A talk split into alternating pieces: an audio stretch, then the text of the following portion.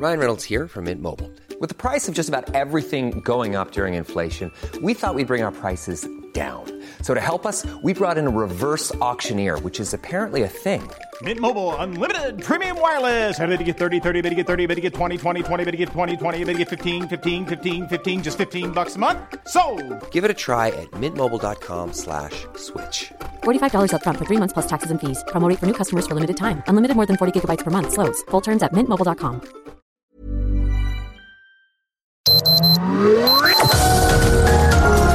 Heraldo Media Group presenta Sergio Sarmiento y Lupita Juárez. Información veraz y oportuna con un toque personal y humano. Por El Heraldo Radio, donde la H suena y ahora también se escucha.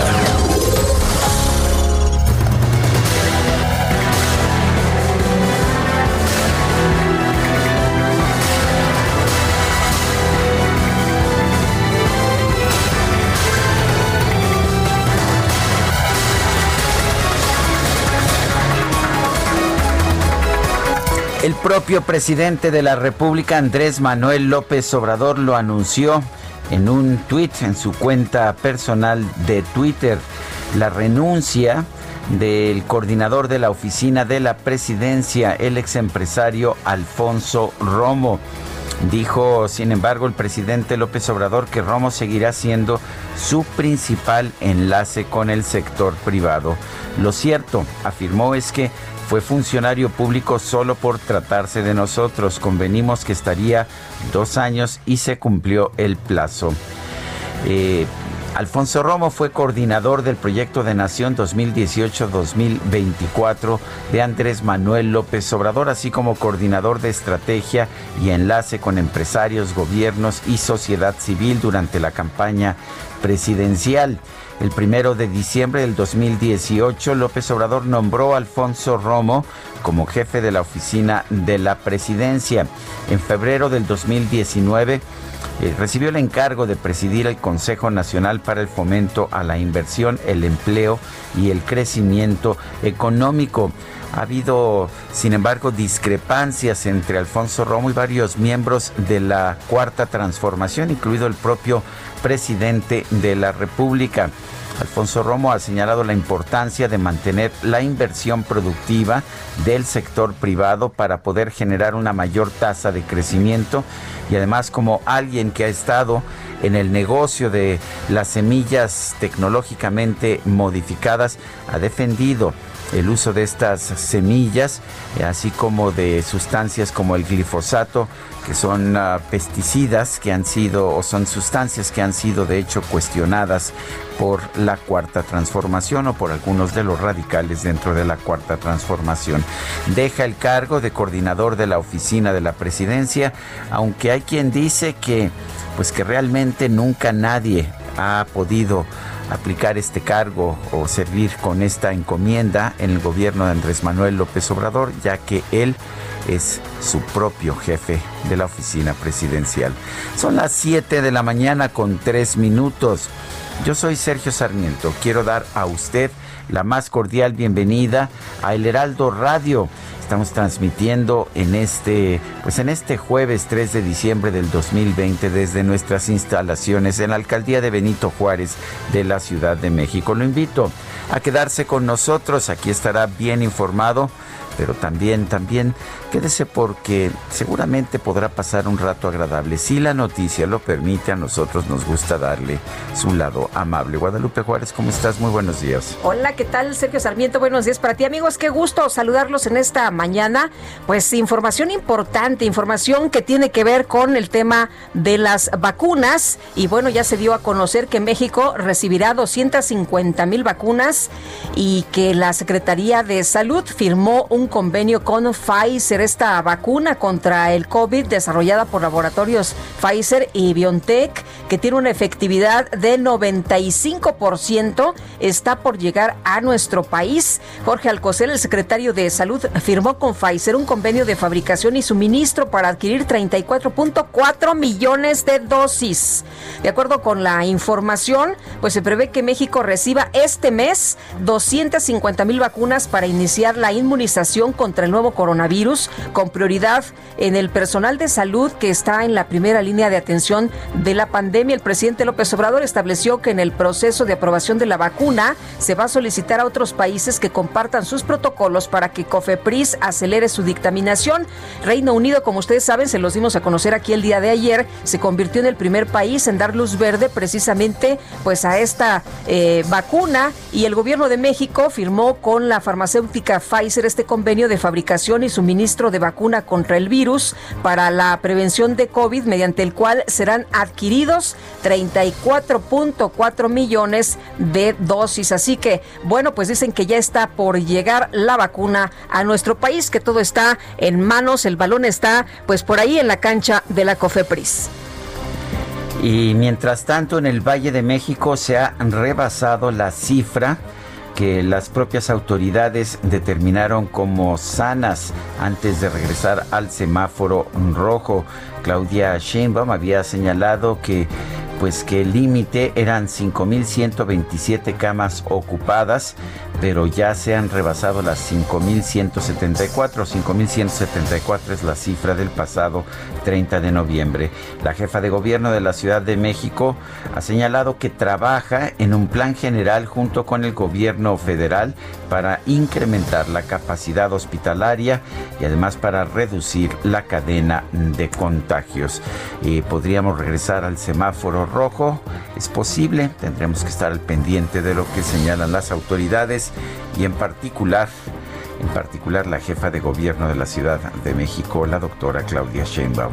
Son las 7, las 7 de la mañana con 6 minutos.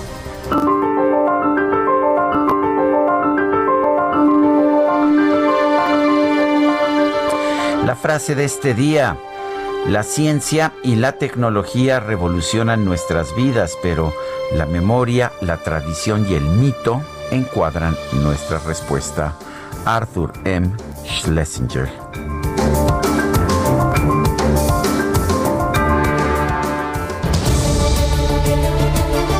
Y las preguntas, ya sabe usted, somos preguntones.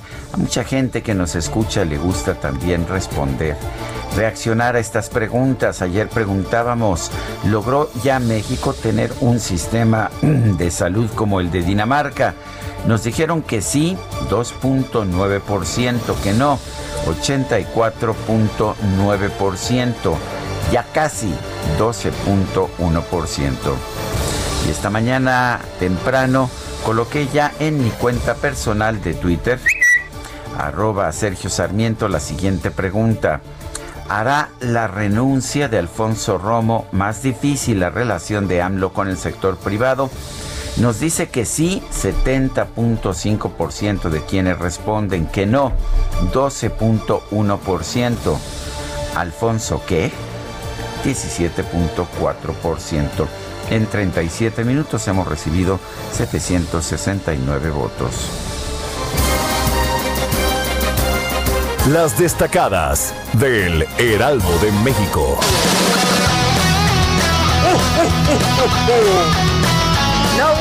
No, bueno, bueno, ya en modo navideño, aquí todo el equipo y ya sabes, Itzel González que nos sorprende todos los días con sus cubrebocas. ¡Qué bárbara! Yo todavía traigo cubrebocas de calaveras, pero, pero Itzel ya Itzel, anda. ¿qué tal, eh? Ella siempre está a la moda. No, hombre, qué bárbara, qué bonito cubrebocas, Itzel. Muchas gracias, Lupita, Sergio, amigos. Muy buenos días. Uy, ya. Quique te estaba boicoteando, ¿eh? No te había encendido tu No, me- micrófono. no me encendiste mi micrófono, Quique. No, Quique andaba. Hoy no caen los cosas. 10 pesitos que siempre se te depositan. ¿Cómo que no me abres el micrófono? Buenos días, amigos. Buenos días, Sergio Lupita. Con mucha información que se publica esta mañana en el Heraldo de México. Ya viene la Navidad, ya vienen los festejos por Zoom, festejos decembrinos, posadas decembrinas vía Zoom. No salga, quédese en casa, sígase cuidando, por favor, porque por lo menos aquí en la zona metropolitana del Valle de México ya no hay lugar. Entonces, y en otros estados tampoco. Entonces, mejor vamos a seguirnos cuidando, vamos a evitar contagiarnos de COVID-19. Tenemos que trabajar, así que ¿qué les parece si comenzamos con las destacadas del Heraldo de México? Primera plana se sumó la pandemia. De acuerdo al INEGI, cierran 1.1 millones de comercios. La caída de las micro, pequeñas y medianas empresas de mayo de 2019 a la fecha conlleva la pérdida de 3 millones de empleos. País renuncia, deja Romo presidencia, seguirá siendo el principal enlace del gobierno federal con el sector privado. Ciudad de México, camas ocupadas, zona metropolitana del Valle de México técnicamente está en rojo. Hasta ayer había 5.174 hospitalizados, 47 por encima del parámetro establecido por la Secretaría de Salud. Estados, Nuevo León, comete Fuerza Civil más abusos, lideran Policía Estatal, Guadalupe y Monterrey, quejas por detenciones arbitrarias, ilegales y tratos crueles. Orbe contra China, Biden va a mantener aranceles. El demócrata dijo que no realizará movimientos hasta que se desarrolle una estrategia con sus socios. NFL, nadie frena a Steelers después de posponerse un par de veces por el coronavirus. Pittsburgh venció 19-14 a los Ravens. Y finalmente en mercados, los otros datos. Encuesta muestra inquietud. Según el sondeo de Segov, hay una expectativa de mejora en el país viene el Heraldo esta mañana, ¿eh? Y toda... 10 pesitos en su puesto de periódicos o en el heraldodemexico.com.mx. Sergio Lupita, hasta mañana. Gracias. Hoy es jueves 3 de diciembre del 2020. Son las 7 con 11 minutos. Le tenemos un resumen de la información más importante. A través de Twitter, el presidente López Obrador informó que Alfonso Romo deja la jefatura de la oficina de la presidencia tras cumplir dos años en el cargo. Sin embargo, afirmó que va a continuar siendo su principal enlace con el sector privado. Y salió muy buena la foto, ¿no? Se ven muy sonrientes. Bueno, uno más que otro, el presidente mucho más sonriente que el señor Romo. La Confederación de Cámaras Industriales señaló que Alfonso Romo cumplió con la misión de ser el interlocutor entre el gobierno y la iniciativa privada, lo que fue de gran ayuda para el sector empresarial. El presidente de la Coparmex, Gustavo de Hoyos, reconoció el trabajo de Alfonso Romo en el gobierno porque logró frenar muchas ocurrencias de las autoridades. El representante del Partido Republicano en México, Larry Rubin, señaló que el outsourcing es una herramienta que da certeza a la inversión y a la creación de empleos, por lo que es muy peligroso cambiar o modificar esa práctica que se realiza en todo el mundo. Por su parte, Grisha Reither, representante del Partido Demócrata en nuestro país, consideró que la desaparición del outsourcing es un movimiento peligroso tanto para México como para cualquier país. Y la bancada del PRI en el Senado anunció que va a buscar una audiencia con el virtual presidente electo de los Estados Unidos, Joe Biden, para abordar temas como seguridad, comercio y educación. El Pleno de la Cámara de Diputados aprobó sancionar hasta con 15 años de prisión a quienes cometan actos enfocados a subir los precios de productos de primera necesidad durante contextos de desastres naturales o riesgo sanitario.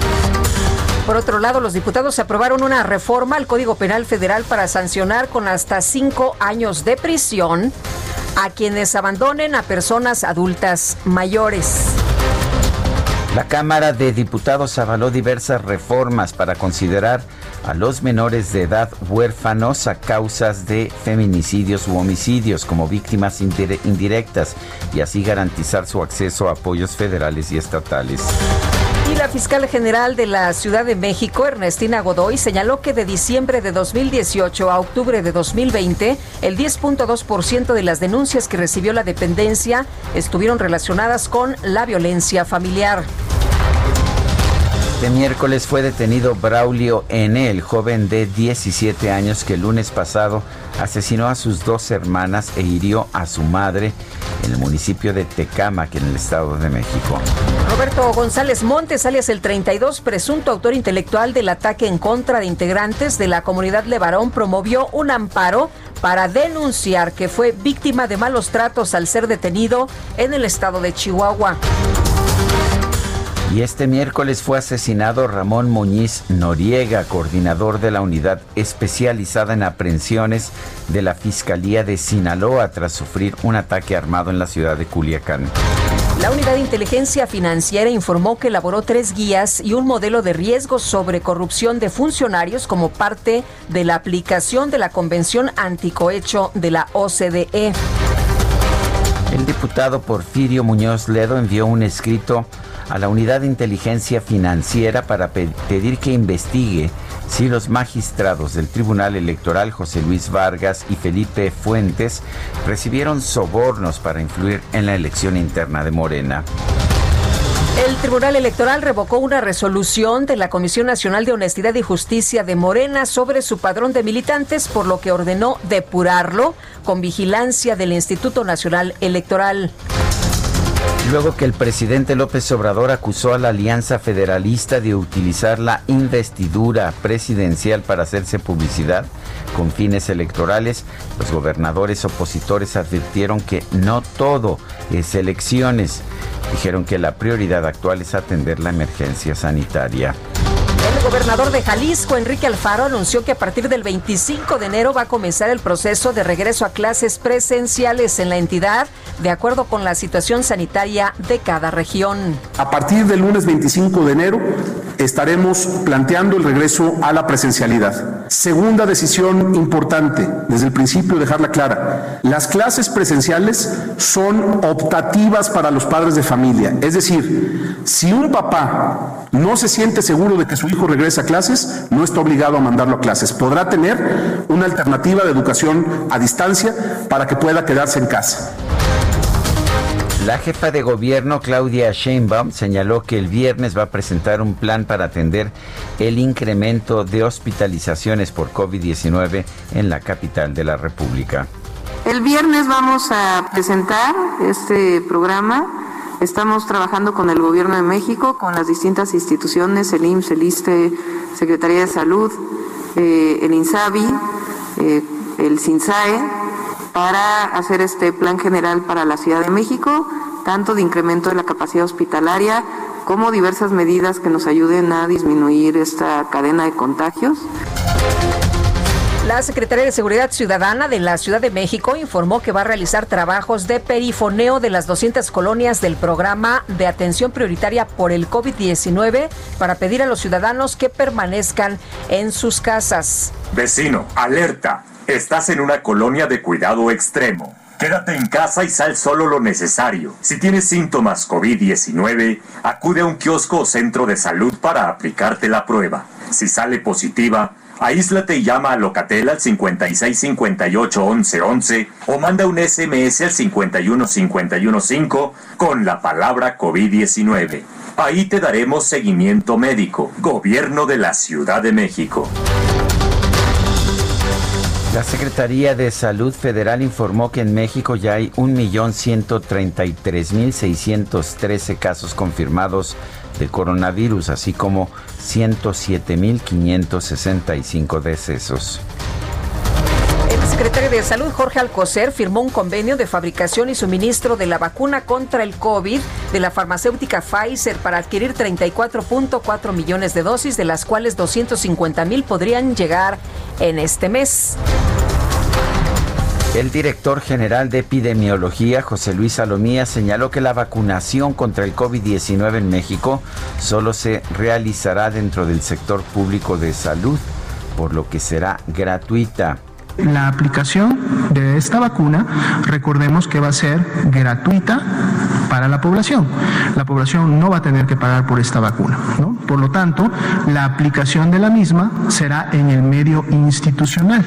Y cuando una persona pueda demandar la vacuna o sea convocada a demandar la vacuna, será desde una institución que forma parte del Sistema Nacional de Salud, el Instituto Mexicano de Seguro Social, las Secretarías de Salud en las entidades federativas, el ISTE, PEMES, etcétera, es decir, instituciones del Sistema Nacional de Salud. director de emergencias sanitarias de la Organización Mundial de la Salud, Mike Ryan, advirtió que cuando empiece la aplicación de las vacunas contra el COVID-19 se espera que bajen las cifras globales de muertos, pero no las de contagios. La directora técnica de la OMS para la pandemia de COVID-19, María Van Kerkhove, advirtió que la vacuna será una herramienta más para detener la transmisión de la enfermedad, pero no será el fin del virus. Y este miércoles Pfizer presentó la documentación técnica de su vacuna contra el coronavirus ante autoridades sanitarias de Argentina para que se autorice su aplicación. Según los datos de la Universidad Johns Hopkins de los Estados Unidos, en todo el mundo ya hay 64 millones 648 mil contagios del nuevo coronavirus y 1.495.000 muertes.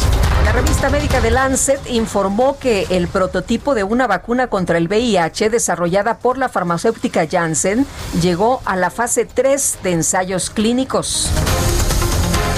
Y en información deportiva, las Chivas de Guadalajara y el León empataron a un gol por bando en el partido de ida de la semifinal del torneo Guardianes 2020 de la Liga MX.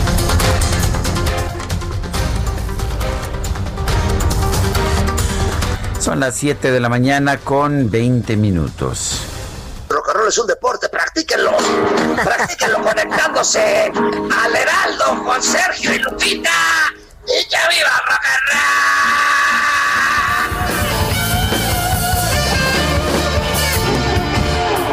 Ella existió solo en un sueño.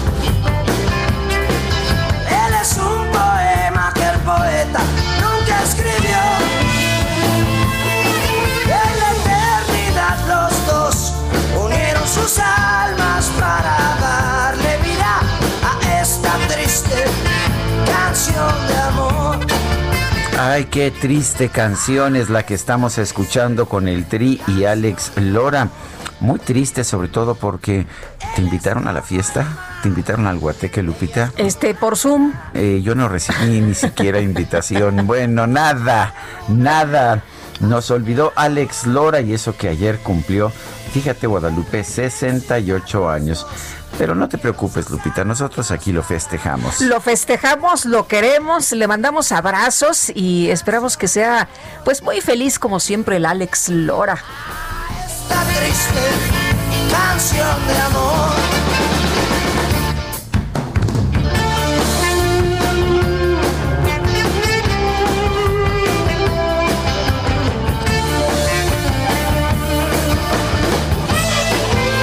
Gusta, Lupita. La verdad es que me gusta. Además, me cae requete bien.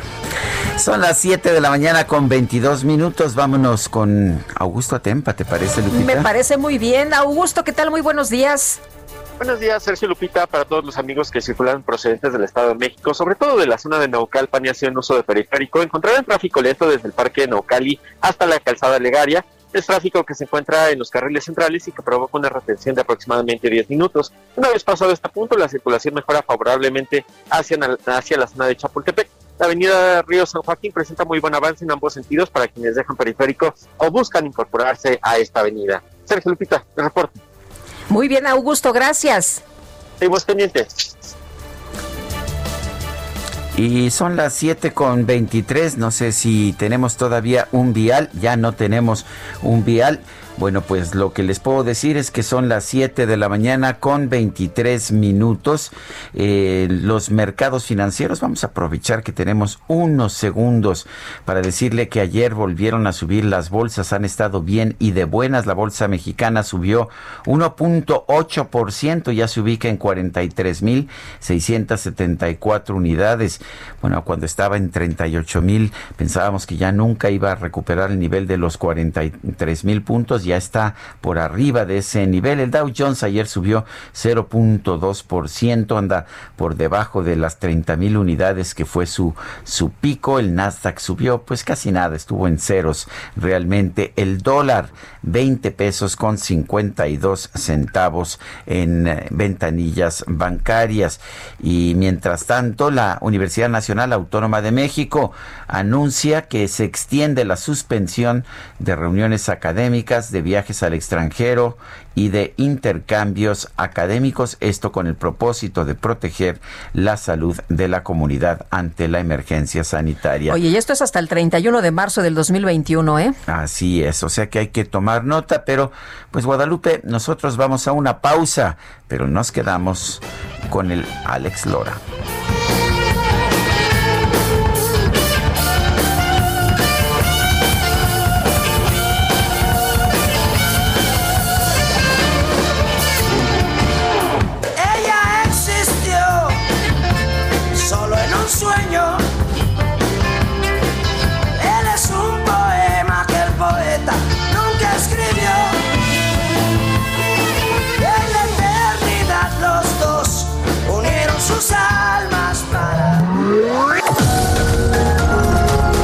Sarmiento y Lupita Juárez quieren conocer tu opinión, tus comentarios o simplemente envía un saludo para ser más cálida esta mañana. Envía tus mensajes al WhatsApp 5520 109647.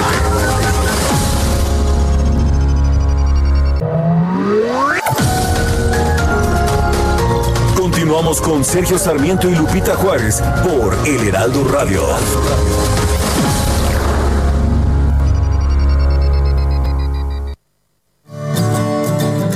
Compartimos el mismo cielo, compartimos el mismo anhelo, compartimos el mismo tiempo y el mismo lugar. Fuimos parte de la misma historia, íbamos en la misma prepa. Yo siempre fui una lacra y tú eras del cuadro de honor. Las piedras rodando se encuentran y tú y yo algún día nos sabremos encontrar. Mientras tanto, cuídate y que te bendiga Dios. No hagas nada malo que no hiciera yo. Y está, Guadalupe, no hagas nada malo que no hiciera yo. Qué buena letra. Ya ves, son las piedras rodantes, creo que es una de tus favoritas. ¿no? Es una de mis favoritas y ¿qué crees que la pidió uno de nuestros radioescuchas, Héctor Pureco? Dice, y que viva el rock and roll. Encendimos el mismo fuego. Qué bueno, el Alex Lora. Oye, fíjate que tenemos muchos mensajes dice, y dice Patricia todos los días, hola Sergio y Lupita, buen día para ustedes y también para todos los del equipo de trabajo, ya preparándome para escucharlos desde Tequisquiapan, Querétaro. Amy Shehoa nos dicen que se parecen México y Dinamarca. Bueno, en que tenemos el mismo número de muertos por COVID, solo que nosotros en un día y ellos en todo lo que va de la pandemia. Saludos cariñosos. Efectivamente, ¿no? Ayer ponía este dato el doctor Alejandro Tello y bueno, pues eh, impresionante cómo se ha manejado la pandemia y cómo pues se han visto estos eh, números en uno y otro país. Muy buenos días, aquí listos para las noticias. Buena transmisión dúo dinámico de las noticias. Eduardo Rafael Gómez, pues don Eduardo, qué gusto que nos escriba. Y son las 7 de la mañana con 32 minutos. Vamos con Javier Ruiz, está en el centro de la Ciudad de México. Adelante, Javier. Hola Sergio Lupita, ¿qué tal? Excelente mañana. Día complicado, Sergio, principalmente en la zona centro de la Ciudad de México.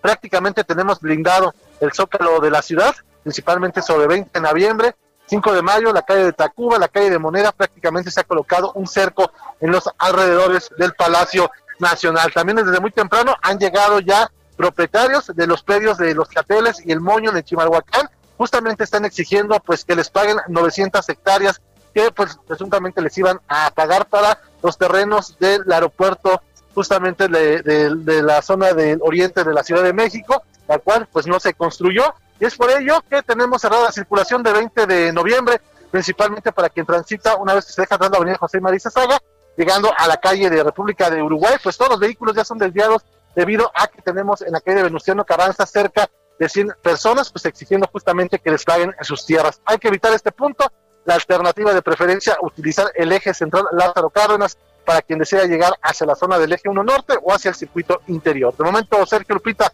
el reporte que tenemos. Javier Ruiz, muchas gracias. Estamos atentos, buenos días. Estamos atentos, muy buenos días. Oye, ¿y qué dije Alejandro Tello en, en lugar del doctor Javier Tello? Bueno, pues ahí me, me disculpo. Lo confundiste, Lo... juntaste a Alejandro Macías y a Javier Tello, los dos médicos muy reconocidos. Muy bien. Bueno, pues ahí, ahí está ya la aclaración. Y vamos ahora con Alan Rodríguez, está en la carretera México-Toluca.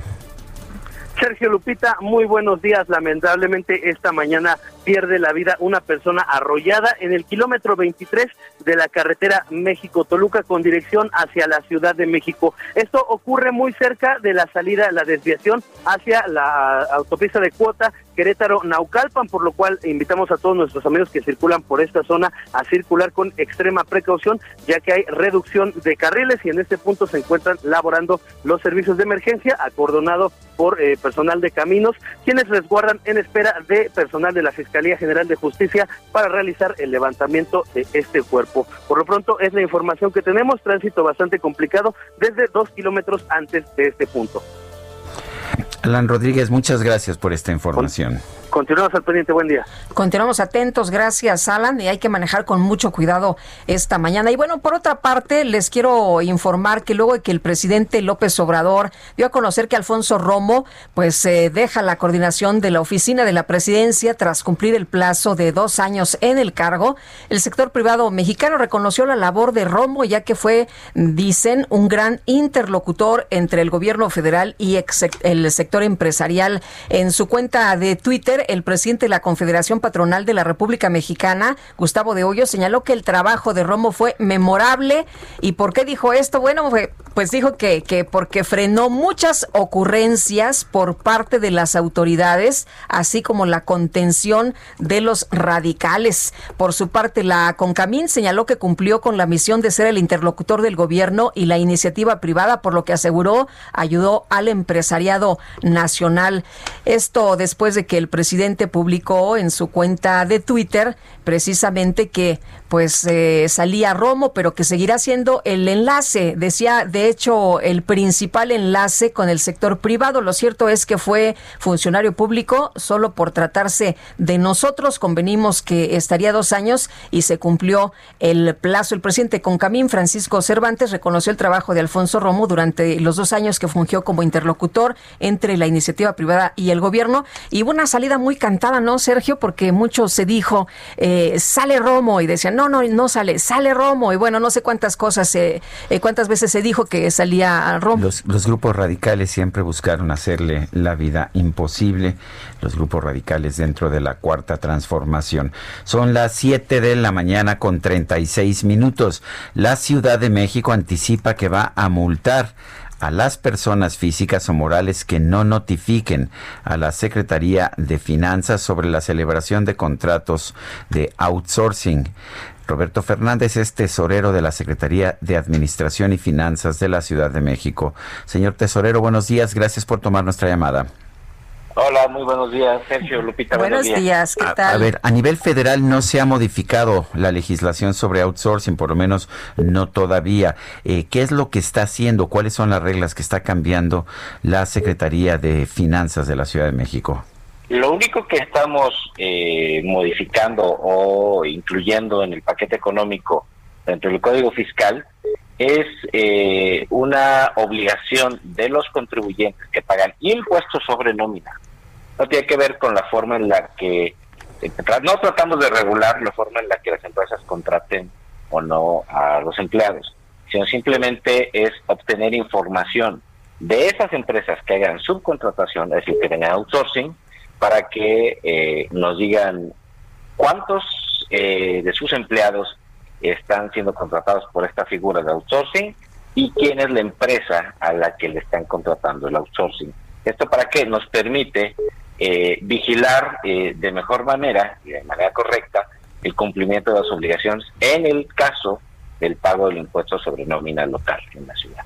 Es decir, si una empresa eh, tiene empleados propios y empleados que pudieran estar trabajando mediante esta, mediante esta figura de outsourcing, lo que estamos solicitando es que la empresa nos diga cuántos empleados tiene por outsourcing y quién es la empresa a la que se los contrata.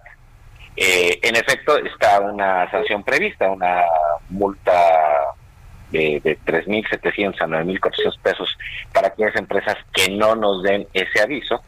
Pero más allá de la multa, lo importante es nosotros tener las herramientas para poder verificar que las empresas que contratan a estos, eh, las outsourceras, digamos, eh, si es que también sigue existiendo el, el esquema posteriormente a la reforma federal, que estas, estas empresas estén tributando correctamente el impuesto sobre nómina a la ciudad.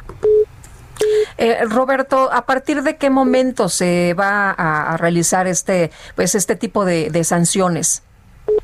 Bueno, más que sanciones, insisto, si hay una sanción, pero no buscamos sancionar a las personas.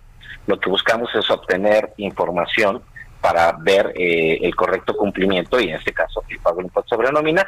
De, en caso de que el Congreso de la Ciudad de México lo apruebe, estaría eh, en vigor, entraría esto en vigor a partir del año 2021. Bueno, pues entonces, uh, eh, este tipo de notificaciones, ¿cómo se hace? ¿Se, se presenta alguna documentación a la Secretaría de Finanzas uh, o cómo, cómo se hace esta notificación? Sí, nosotros tenemos un sistema eh, mediante el cual las empresas eh, hacen su declaración de impuestos sobre nómina mes con mes. Eh, antes del día 17 es la obligación. En ese mismo sistema se va a modificar para que puedan ponernos la información que estamos requiriendo, es decir, eh, la empresa a la que están subcontratando y el número de personas que les están subcontratando a esa empresa. Nos tendrán que anexar copia simple del contrato que tienen con esa empresa para acreditar su dicho y todo se hará a través de la plataforma electrónica con la que mes con mes cumplen sus obligaciones en la ciudad. Muy bien. Yo quiero agradecer, eh, agradecerle a Roberto Fernández, tesorero de la Secretaría de Administración y Finanzas de la Ciudad de México, el haber conversado con nosotros esta mañana. Muchísimas gracias. Gracias a ustedes. Saludos a todos los auditores. Gracias, Roberto. Buenos días. Y quienes eleven indebidamente precios en medio de la pandemia por COVID-19 se harán acreedores hasta 15 años de prisión y multas de hasta 1.8 millones de pesos. Nayeli Cortés, ¿qué tal? Muy buenos días. Cuéntanos.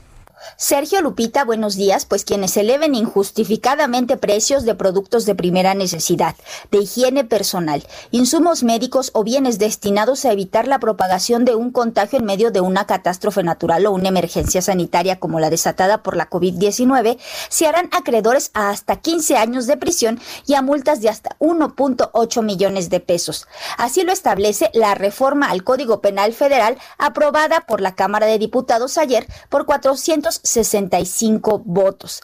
Las penas hasta ahora aplicables a estas conductas oscilan entre 3 y 10 años de prisión y multas de entre 300 y 10 mil días de salario mínimo. Con los cambios, la sanción que se aplique aumentará 50% si se da en un contexto de emergencia, lo que deja los castigos en las cifras que mencionaba, es decir, hasta 15 años de prisión y multas de hasta 1.8 millones de pesos. Esta reforma fue turnada al Senado para su discusión y aprobación. El reporte que tenemos. Muy bien, muchas gracias Nayeli. Nayeli Cortés y por otra parte la Cámara de Diputados aprobó este miércoles incluir como un acto de discriminación hacia las mujeres prohibir, limitar o restringir el acto de amamantar en espacios públicos. Iván, Iván Saldaña, cuéntanos, adelante. Sergio Lupita, muy buenos días. Informarles que por la unanimidad de 461 votos a favor, la Cámara de Diputados aprobó este miércoles incluir como un acto de discriminación hacia las mujeres prohibir, limitar o restringir el acto de amamantar en espacios públicos del país. De acuerdo al dictamen de la reforma al artículo 9 de la Ley Federal para prevenir y eliminar la discriminación, el objetivo de esta reforma es erradicar la discriminación hacia las mujeres que deciden alimentar de esta forma en público a sus hijos, pero también favorecer al desarrollo infantil, garantizando su derecho a la alimentación. Al presentar la iniciativa, el diputado Hugo Rafael Ruiz Lustre, presidente de la Comisión de Derechos Humanos de San Lázaro, dijo desde la tribuna que se tiene que legislar para acabar con los prejuicios a favor de la necesidad de las personas. Lactar en público es un acto de valentía. Las madres no solo se enfrentan a miradas de repudio, sino también a reclamos y agresiones por parte de personas que ven esta práctica como algo grotesco. Si bien es cierto que hacerlo en un lugar privado puede ser lo más cómodo, se trata de una situación ideal, pero que está muy lejos de la realidad, pues a un bebé hambriento no se le puede pedir que espere. El diputado también resaltó la importancia de la lactancia para el desarrollo infantil, pues dijo la leche de la madre no solo le ofrece al bebé nutrientes que necesitan durante sus primeros meses de vida, sino también fortalece su sistema inmunológico. Esta iniciativa ya fue enviada al Senado de la República para su revisión como parte de su proceso constitucional. Sergio, Lupita, la información esta mañana. Muchas gracias Iván Saldaña por esta información. Bueno, y Augusto Tempa nos tiene información también esta mañana desde Viaducto. Augusto, ¿qué tal? Buen día. Muy buenos días, Sergio Lupita. Pues un tráiler quedó atorado en los carriles de viaducto Miguel Alemán Valdés cuando salía del bajo puente. Uno de los conductores de, eh, bueno, uno de los contenedores, perdón, de este tráiler quedó atorado en este, en este muro de concreto, por lo que fue necesaria la participación de los elementos de la policía para poderlo auxiliar. Ya se está trabajando para poder retirar, son dos contenedores los que habían quedado atorados, queda uno, el tráiler ya está eh, enganchando este contenedor para poderlo retirar. Pero para todos mis amigos que vienen de Parque Lira y buscan tomar viaducto, les informamos que la circulación está cerrada, por lo que habrá que tomar otra alternativa como podría ser Benjamín Franklin, o bien eh, seguirse hasta Río Becerra para poder incorporarse a viaducto hacia el oriente. Por lo pronto es la información que yo les tengo. Muy bien, Augusto, gracias. Muy buen día. El INEGI informó que de mayo del 2019 a septiembre de este 2020, un millón diez mil ochocientos cincuenta y siete negocios, establecimientos cerraron sus puertas definitivamente. Una de las razones, por supuesto, es la pandemia de COVID-19. También nacieron 619 mil 443 negocios. Esto significa que la disminución neta fue de 391.414. En la línea telefónica tenemos a Arturo Blancas Espejo, director general de Estadísticas Económicas del INEGI, del Instituto Nacional de Estadística y Geografía. Arturo Blancas, buenos días. ¿Qué tal, Sergio? Muy buenos días. Lupita, buenos días. Hola, ¿qué tal? Buenos días. Cuando, cuando vemos la cifra de que han cerrado un millón diez mil negocios, pues nos aterramos, pero ¿cómo se compara esto con años anteriores? ¿Es una cifra mucho mayor? Es una cifra mucho mayor, eh, Sergio. En años anteriores tenemos un estudio de 2012, hecho también con el Censo Económico 2009, al igual que ahora lo estamos haciendo, pero 10 años después eh, y sí nos marca que hay eh, al menos la proporción de muertes o el porcentaje de muertes es casi dos veces y media más de lo que ocurría en el 2012. Eh, y en cambio los nacimientos es solamente un, pedacito más la tasa mensual. sacamos las tasas mensuales porque los dos eventos no son del mismo tiempo después del levantamiento del censo. Entonces sacamos una tasa mensual que las muertes es de 1.36 eh, por ciento de muertes eh, de establecimientos eh, al mes, mientras que en época, digamos, en 2012, en época no había crisis eh, de ningún tipo, es .59 la tasa mensual. Entonces, bueno, pues sí es una diferencia muy importante, como bien lo bien lo señalas y, también se, se ve diferente si se analiza por sector económico, donde eh, los esquemas son, son diferentes y hay más mortandad en los servicios. Y eso bueno pues nos habla de que también es probable de que una de las causas fundamentales haya sido la pandemia porque es donde más ha pegado no los restaurantes los servicios eh, hotelería en fin todos los servicios relacionados con el turismo eh, es donde ha pegado más, ¿no? Eh, Arturo, eh, sin embargo, eh, algunas también por ahí empresas pues nacieron. Em, ¿cómo, ¿cómo, estuvo este este surgimiento? ¿Sí, sí hubo un buen número de, de, empresas que se constituyeron, de negocios pequeños y medianos? Sí, efectivamente, Lupita, eh, son 619 mil. Lo que hay que acotar también es importante, es que los que se, eh, los establecimientos que cerraron traían en promedio un personal ocupado de casi tres personas por unidad económica y los que nacen tienen casi dos.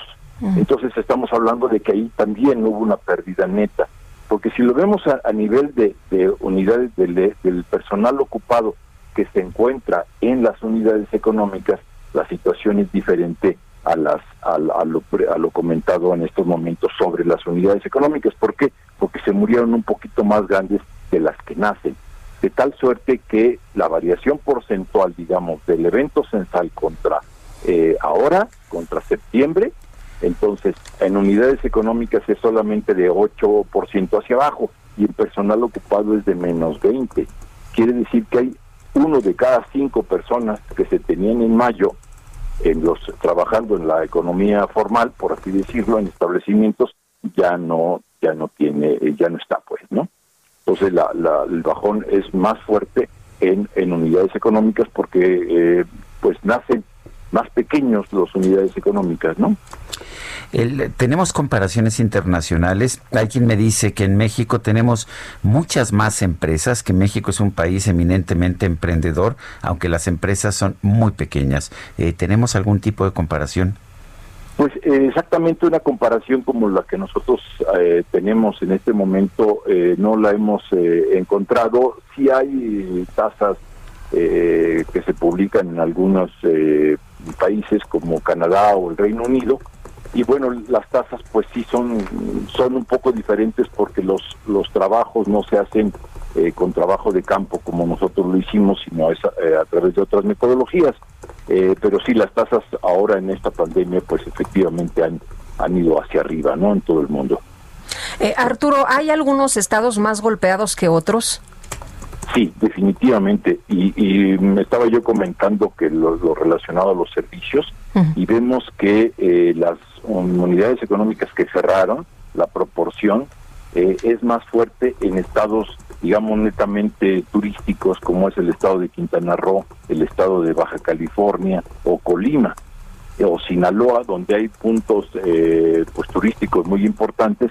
Ahí estamos hablando de que la tasa eh, nacional que es del 21% de las de las unidades económicas se va a 32 en el caso de Quintana Roo o de 28 en el caso de Baja California o Sinaloa cerca también del mismo número no entonces sí sí no les va a igual a los estados. En, por el otro lado tenemos estados como Oaxaca Michoacán Guerrero eh, Jalisco que las tasas son son menores. Es, es mucho más difícil recabar esta información en estos tiempos del COVID con las restricciones a los movimientos y a pues las entrevistas presenciales. Definitivamente, eh, Sergio, es eh, esto lo hicimos eh, cuando todos los semáforos estaban en color naranja. No nos movimos en el en el estado que tenía algún semáforo rojo por restricciones específicas. Nos esperamos hasta que estuvieran en esas en esas condiciones de un trabajo para pues, no exponer a, los informantes y también a nuestro personal. Sí fuimos muy cuidadosos de hacerlo. No fue un levantamiento exactamente igual en el mismo en todos los estados, pero varió muy poco. Bueno, pues ah, gracias Arturo Blancas Espejo, director general de Estadísticas Económicas del Instituto Nacional de Estadística y Geografía, por haber conversado con nosotros esta mañana. Al contrario, Sergio y Lupita, es un placer estar con ustedes. Bien. Gracias, buenos días. Son las 7 de la mañana con 52 minutos. Se acaba de dar a conocer allá en los Estados Unidos la cifra semanal de peticiones de seguro de desempleo. Y bueno, hay un, hay un descenso eh, es un descenso de 75 mil peticiones de seguro de desempleo para una, a un total ajustado estacionalmente de 712 mil en la semana que terminó el 28 de noviembre de, de, este pasado mes de noviembre. Estas son cifras del Departamento del Trabajo allá de los Estados Unidos y bueno, son cifras que señalan que poco a poco está bajando la gravedad de la crisis laboral allá en los Estados Unidos. Vamos a Avenida Juárez, Israel Lorenzana, adelante. Muchísimas gracias, un gusto saludarte esta mañana. Efectivamente, estamos ubicados aquí sobre Avenida Juárez, en el plantón indefinido que han instalado los maestros del Frente Único Nacional de Trabajadores de Telebachillerato Comunitario. Hay que recordar que dábamos a conocer el día de ayer que llegaron aquí a la capital, intentaban ingresar hasta Palacio Nacional, fueron detenidos por elementos de la Secretaría de Seguridad Ciudadana y en ese sentido, pues decidieron bloquear Paseo de la Reforma, el ex central Lázaro Cárdenas por más de seis horas. Ayer dialogó una comisión con las autoridades de la Secretaría de Educación Pública. Ellos están buscando que no se cierren 87 escuelas de telebachillerato en el estado de Chiapas y bueno, pues vienen a pedir al presidente Andrés Manuel López Obrador que no cierre estas escuelas y como no han tenido un acercamiento con el gobierno federal de manera directa, decidieron instalar este plantón sobre Avenida Juárez a partir de Valderas y con dirección hacia el ex central Lázaro Cárdenas. Están aproximadamente 150 casas de campaña y ya para estos momentos comienzan a despertar, están acordando las acciones que van a llevar a cabo el día de hoy. Así que bueno, pues para nuestros amigos automovilistas esta mañana pretenden ingresar al centro histórico, hay que utilizar Valderas, también Fray Servando y Sasaga, por supuesto circunvalación o el eje 1 norte como alternativas hacia la zona centro, que también hay que decirlo, está totalmente cerrado el acceso al circuito Plaza de la Constitución por elementos de la Secretaría de Seguridad Ciudadana. es la información que te tengo.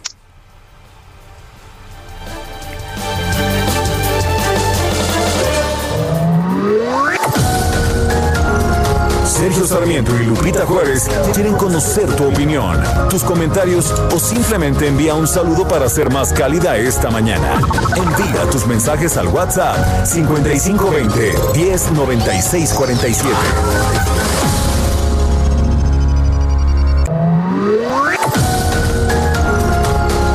Continuamos con Sergio Sarmiento y Lupita Juárez por El Heraldo Radio.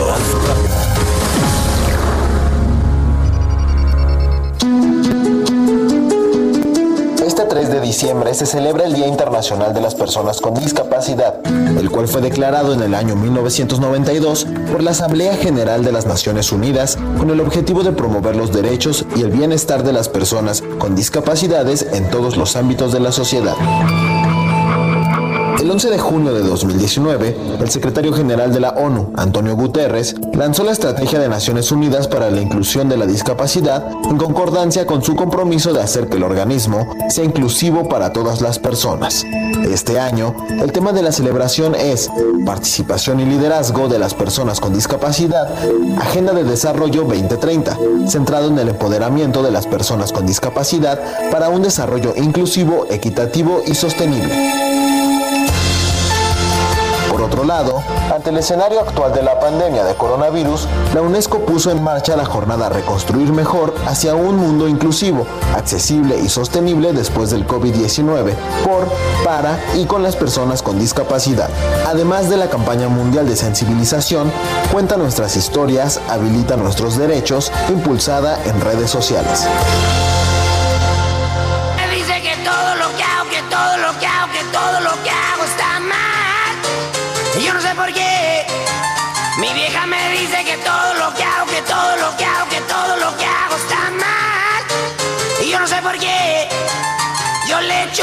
Muchas ganas, pero nada me sale bien. O sea, nada le sale bien, hombre. Pues no, dice Alex Lora en esta canción que se llama Todo me sale mal. ¿Tú crees que le salga todo mal? No, ¿Tú crees que Chela lo esté hostigando todo el tiempo? Pues eso es lo que dice. Oye, tenemos muchos mensajes de nuestros amigos del auditorio. Están felices, por cierto, de que estemos escuchando en la música al Alex, Alex Lora. Fíjate que me dice Carlos de León, ¿cómo la ves? eh, y es un, me retuitea un eh, mensaje de Lu Rodríguez, que es enfermera, y dice, duda, no tenemos lidocaína en el hospital y se necesita, por ejemplo, para colocar un catéter.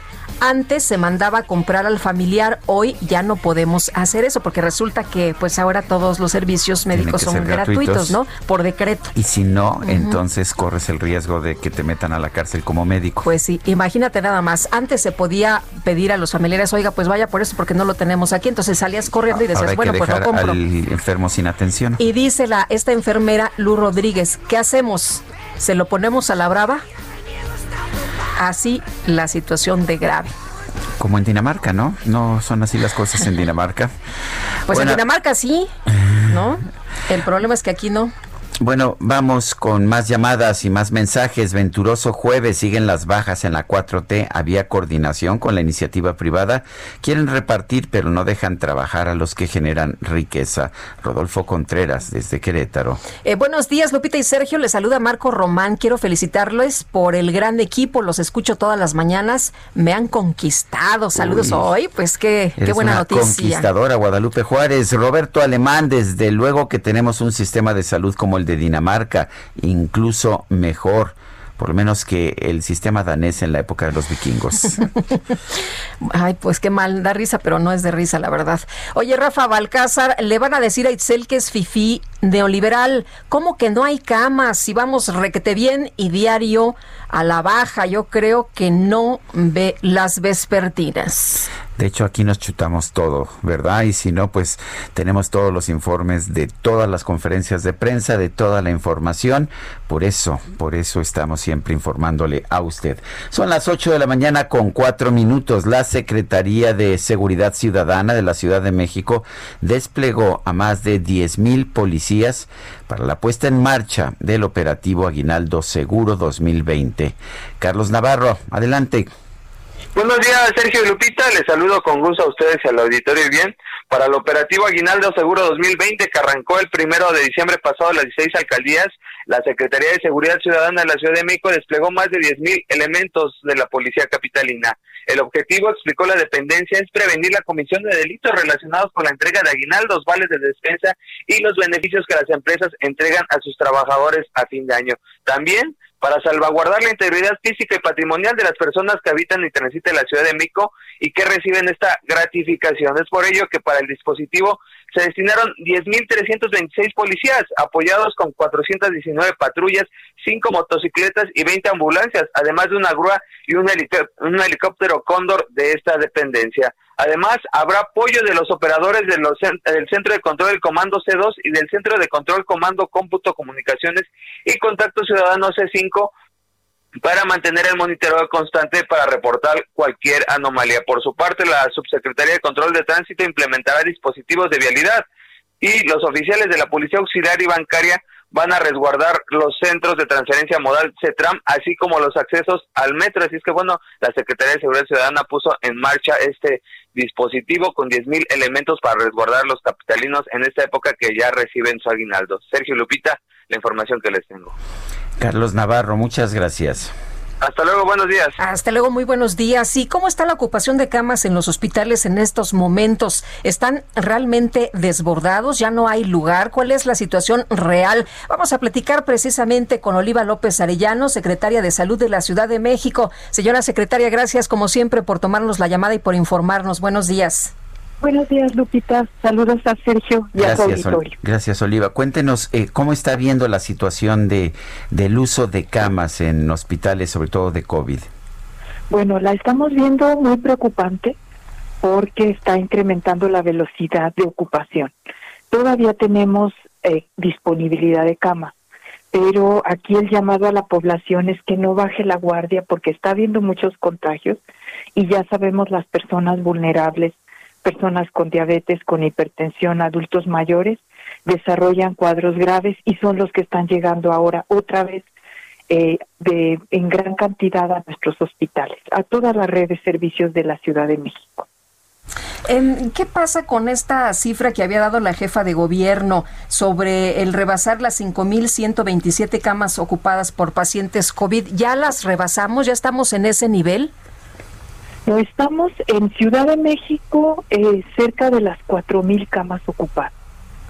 Entonces, eh, tenemos una ocupación sobre el 56%. Esto en promedio, en algunos hospitales ya hay saturación, sobre todo los institutos nacionales, pero tenemos capacidad todavía de atención. Pero el problema es la velocidad de ocupación.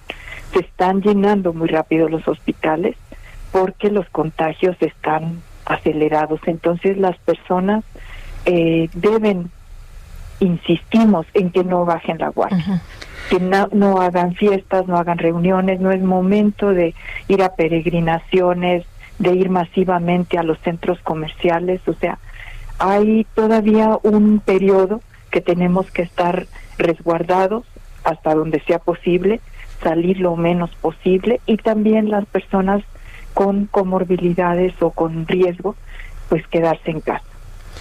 Eh, entre las recomendaciones estaría el uso de mascarillas, de cubrebocas. Sí, en la Ciudad de México ya desde hace varios meses se insiste en que en el espacio público hay que usar las tres, eh, los tres recursos. En la mascarilla, si es necesario eh, careta de protección o gogle, lentes de protección, la sana distancia. Cuando esto no se puede, pues eh, la careta y el cubreboca. Y el lavado de manos frecuente, el uso de gel alcohol y algo que es fundamental para cortar cadenas de contagio. Si la gente tiene síntomas, por más leves que sean, es si son sospecha COVID, aun cuando no esté confirmada, debe quedarse en casa, resguardarse, avisar a sus contactos, marcar al SMS 51515, donde lo orientarán. Y estamos desplegando ya 200 puntos donde se ponen, se toman muestras, se da orientación, se hace tamizaje, centros de salud, kioscos, macro kioscos, para una prueba confirmatoria, que desde el 20 de noviembre tenemos ya la opción de pruebas rápidas. En 20 minutos, 30 minutos, se confirma un caso de COVID. Doctora, ¿cómo están funcionando precisamente estos kioscos? ¿Nos están arrojando buena información, buenos datos? ¿La gente sí está yendo? Sí, tenemos eh, mucha demanda, eh, sobre todo los macroquioscos ubicados en zonas de alta movilidad, como en algunas plazas, por ejemplo Gustavo Amadero, eh, tienen mucha, mucha demanda.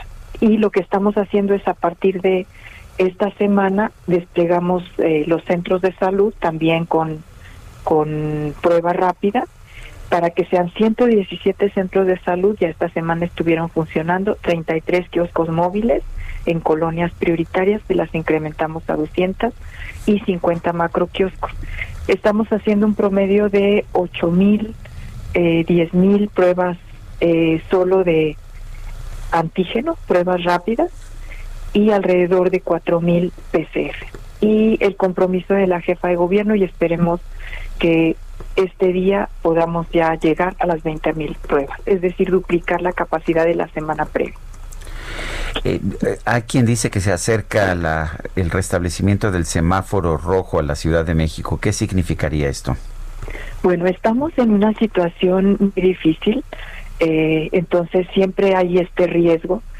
lo que significa es que se tendrían que cerrar algunas actividades, y también eh, volver a insistir en esto que ya se ha llamado a la población de evitar espacios cerrados y mal ventilados, lugares concurridos y contactos sin sana distancia, es decir, reducir la movilidad.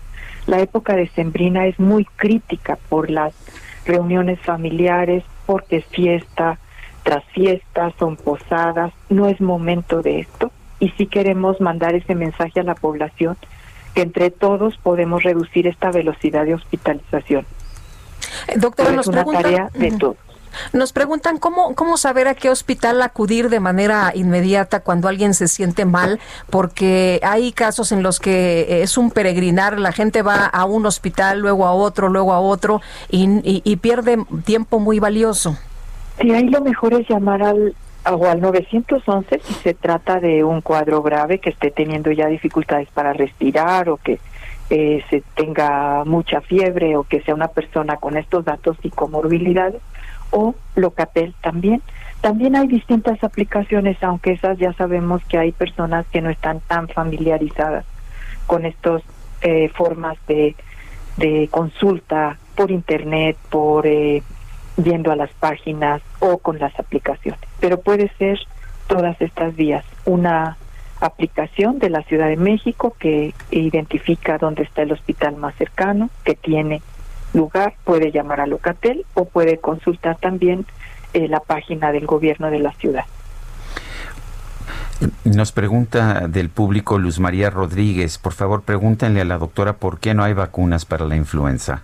¿Qué nos puede decir? No, si hay vacunas. Nosotros ya recibimos eh, el tercer, la tercera dotación. Eh, ya tuvimos una primera de, ya tenemos en este momento eh, 900 mil personas que ha vacunado solo la Secretaría de Salud de la Ciudad de México, porque aquí es un trabajo sectorial, también el INPI y el ISTE está vacunando. Si hay biológico disponible. Lo que sé es que todavía no hay biológico para compra privada, pero la pública está eh, disponible en centros de salud y en unidades médico-familiares del IMSS y en las clínicas del IMSS. O sea, sí hay vacunas, pero nada más en instituciones públicas, no en hospitales privados. Exacto. Y también solo para grupos en situación de riesgo.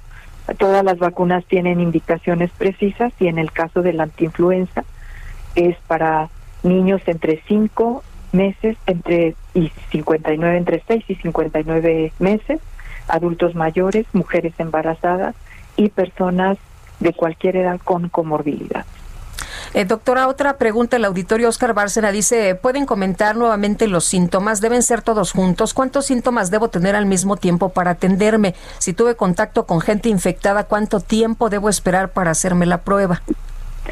Si tiene contacto con gente eh, que fue confirmada o que tuvo un cuadro o que fue sospechosa, eh, generalmente unos cinco días se manifiestan los síntomas y la prueba rápida de antígeno es mejor hacérsela entre el primero y el séptimo día. Después del séptimo día de síntomas ya no eh, tiene efecto, ya baja mucho su efectividad. La PCR es mucho más segura, pero también tarda más. Entonces, aquí lo que es muy importante es que esté vigilando sus síntomas eh, y que si son síntomas graves, cuáles son estos síntomas graves, que baje la oxigenación por abajo de 90 de oxigenación medida con un oxímetro, eh, que tenga pila y que esté eh, la persona en una situación que no se esté moviendo, eh, fiebre más de 38 grados, que sea rebelde de controlar y malestar general, dolor de cabeza, pero tiene muchos síntomas. Con uno o dos se puede acercar un kiosco a un centro de salud y se le orienta y si califica para la toma de muestras se le hace ahí mismo la, la prueba. Doctora, doctora Oliva López Arellano, secretaria de Salud de la Ciudad de México, gracias por hablar con nosotros. Con mucho gusto. Buen día. Bueno, pues son las 8 con 16 minutos. Sergio, tenemos muchas cosas que comentar todavía de, este tema del COVID. ¿Qué pasa, por ejemplo, con eh, esto que ya se anunció de la vacuna, que ya en los próximos días estaremos recibiendo aquí en México? ¿Qué pasa también con eh, esto que pues nos ha dicho la Organización Mundial de la Salud de tomar con más seriedad este problema de la aceleración de los contagios? Vamos a conversar de todo esto con el doctor Francisco Moreno, a quien saludamos con mucho gusto, internista, infectólogo jefe de medicina interna del Centro Médico ABC, eh, Paco para los cuates. Y doctor, ¿qué tal? Muy buenos días. Buenos días, Lupita. Buenos días, Sergio. Lo, primero es, uh, eh, lo primero es eh, nos dice, decía todavía, me parece que ayer el presidente de la República, Andrés Manuel López Obrador, que el doctor Hugo López Gatel dice que no es necesario que use cubrebocas. Por otra parte, eh, nos dice la, la, secretaria de Salud de la Ciudad de México, Oliva López Arellano, que no solamente el cubrebocas, plantea que hay toda una serie de medidas de protección que uno debe asumir. ¿A quién le hacemos caso? Pues a la ciencia, y la ciencia ha dicho que eh, hay que usar cubrebocas. Eso evita la dispersión del virus y te ayuda a que si llegas a contagiarte puedas tener incluso un curso más leve porque la carga viral que recibes es menor. Esto pues ya está demostrado en todos lados, eh, eh, todos los países saben o sabemos que esta es la medida más eficaz en este momento contra el COVID. Mientras no tengamos una vacuna, la medida más eficaz que tenemos contra el COVID es el cubrebocas. Eh, Paco, en el caso de, lo que dijo ayer el presidente de que esto no es eh, indispensable, el ejemplo lo deben dar los líderes. Eh, hay eh, los países donde no se han puesto los líderes la mascarilla, son los países donde vemos más contagios. Sí, incluso Estados Unidos sigue teniendo un problema muy grande en este momento, una aceleración tremenda en, el, en, el, número de casos. Y ahí, pues, evidentemente ha sucedido lo mismo que acá, se politizó los que estaban a favor de cierto partido o cierta persona no lo usaban y los que estaban a favor de los otros. Pero aquí no se trata de política, aquí se trata de salud. Y pues también Brasil tuvo el problema, incluso hubo una demanda que hizo que el presidente Bolsonaro se tuviera que poner cubrebocas aunque no quería. Eh, pues aquí en México eh, lo que llama la atención es que eh, el presidente no lo hace, pero tampoco lo hacen las autoridades de la Secretaría de Salud, que deberían ser las que pongan el ejemplo.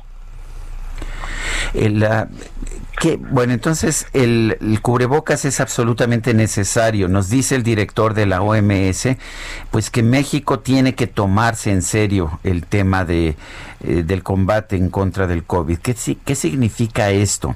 Eh, lo que nos dice, lo que nos decía el subsecretario de Salud es que, pues, que no era una observación para él o para las autoridades de salud, sino para la población. ¿Qué opina usted? ¿Qué opinas tú, Paco? Pues yo opino que no eh, han seguido lo que ha recomendado la Organización de la Salud y por eso les preocupa a ellos. Desde un principio dijeron pruebas, pruebas, pruebas. Afortunadamente algunos gobiernos locales, como el del gobierno de la Ciudad de México, está haciendo mucho más pruebas de las que se hacía.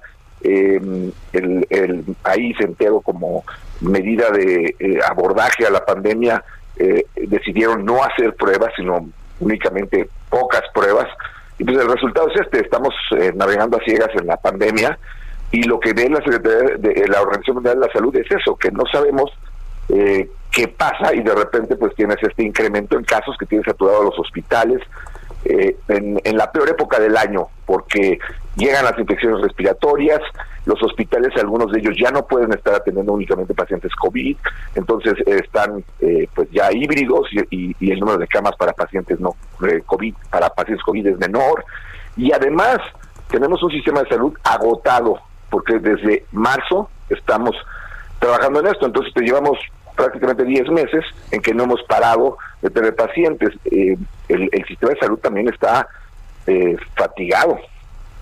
Eh, Paco, la, vacuna contra el COVID desarrollada por los laboratorios Pfizer y BioNTech, eh, se nos ha dicho que tiene una efectividad de 95%, todo el mundo está muy contento, por supuesto, es una gran noticia, está por llegar a México. ¿Cómo ves esto? Eh, vamos a recibir 250 mil vacunas, se ha mencionado que se va a, se va a hacer una compra de 34.4 millones. ¿Esto qué significa para, para nosotros? Pues yo creo que lo que nos debe de alentar es a tomar las medidas de precaución ahorita. Eh, está la vacuna de Pfizer, está la vacuna de Moderna, está la vacuna de AstraZeneca, está eh, la vacuna de Cancino, que también se aplicó ya aquí como parte de investigación en, en ciertos hospitales. Eh, está otra vacuna que probablemente se ponga en disposición pronto, que es la vacuna Novavarix. O sea, tenemos muchas opciones.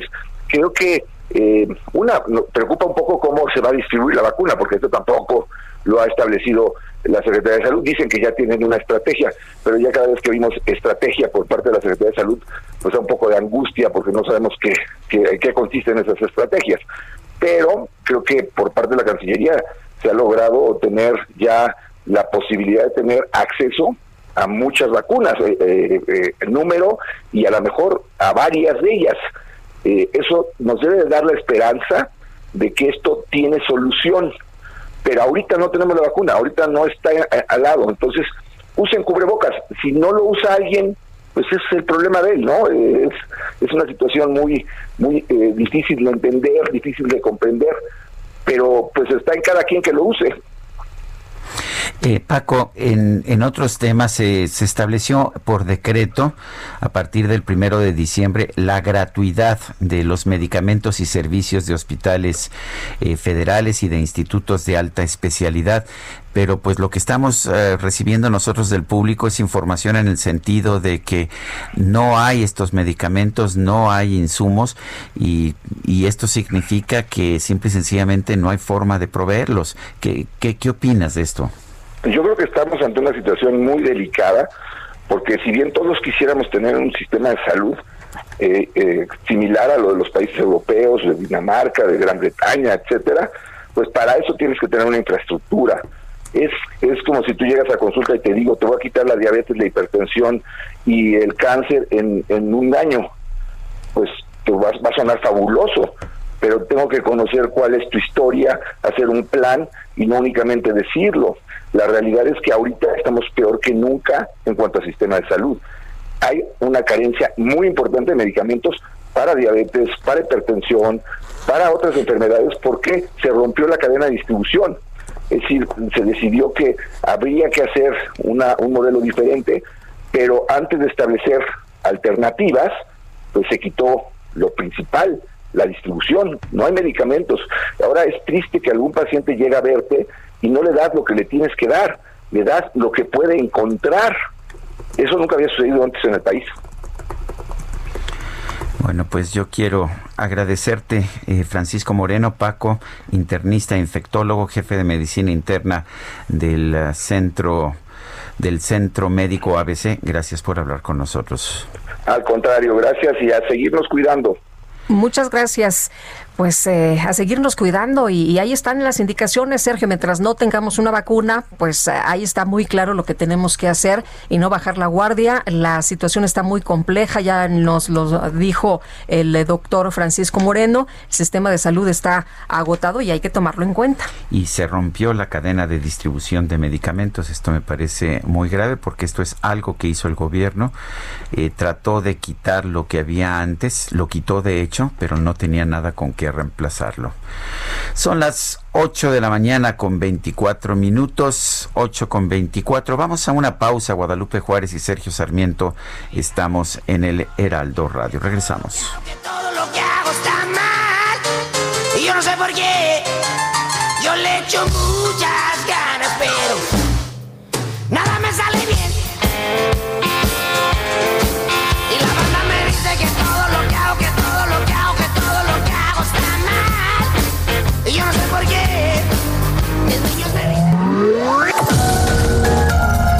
Sergio Sarmiento y Lupita Juárez quieren conocer tu opinión, tus comentarios o simplemente envía un saludo para ser más cálida esta mañana. Envía tus mensajes al WhatsApp 5520 109647.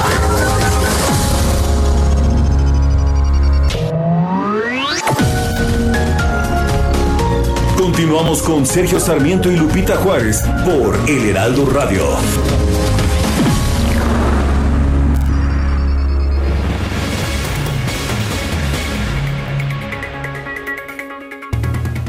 Citibanamex presenta. ¿Qué tal amigos? Muy buenos días. Les platico que Educación Financiera Citibanamex fue el primer programa de educación financiera en el país y su misión por 16 años ha sido ayudar a las personas a administrar mejor su dinero. Para conocer más, invitamos a Juan Luis Ordaz, director de Educación Financiera de Citibanamex y coordinador del Comité de Educación Financiera de la Asociación de Bancos de México. ¿Por dónde o cómo empezar a invertir? A ver, platícanos. Mira, aquí la, la, recomendación que yo les hago es primero empezar por el ahorro, ya que la inversión es un paso posterior. Entonces, para comenzar con a construir este hábito, la recomendación que yo les hago es conocer todos nuestros gastos y todos nuestros ingresos. La mayoría de las personas no conoce con exactitud sus ingresos, no sabe con exactitud cuánto gana y por consiguiente tampoco sabe cuánto gasta. Y, la, y, un tip muy sencillo es anotemos todo lo que gastamos todos los días y también todo lo que recibimos de ingreso. Lo podemos hacer en una libreta, lo podemos hacer en la computadora, hay aplicaciones para poderlo hacer y este va a ser el primer paso. De, posteriormente lo que vamos a hacer es invertir ya de ese dinero. No te voy a recomendar que inviertas pidiendo prestados si es que vas a iniciar. Y también eh, lo que te sugiero es que inviertas en más de un instrumento, que elijas distintas inversiones de acuerdo con las metas. A esto se le llama diversificación.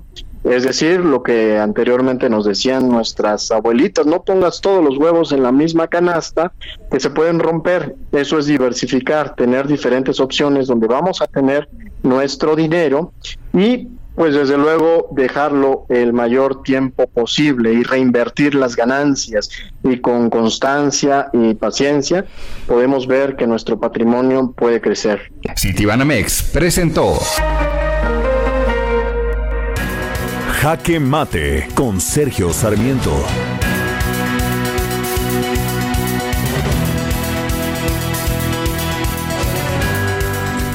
Alfonso Romo dejó ayer la jefatura de la oficina de la presidencia de la República. Lo anunció el propio presidente Andrés Manuel López Obrador, quien buscó proyectar la idea de que esto era una decisión de ambas partes, una decisión en amistad y que Alfonso Romo había pedido desde hace tiempo dejar este encargo a partir del segundo año, cuando concluyera el segundo año de gobierno. La verdad, sin embargo, es que las diferencias entre el presidente de la República y algunos miembros de su gabinete y Alfonso Romo se habían venido intensificando en los últimos tiempos. Eh, la decisión de Alfonso Romo me parece que es producto de estas diferencias y puede ser bastante perjudicial para nuestro país.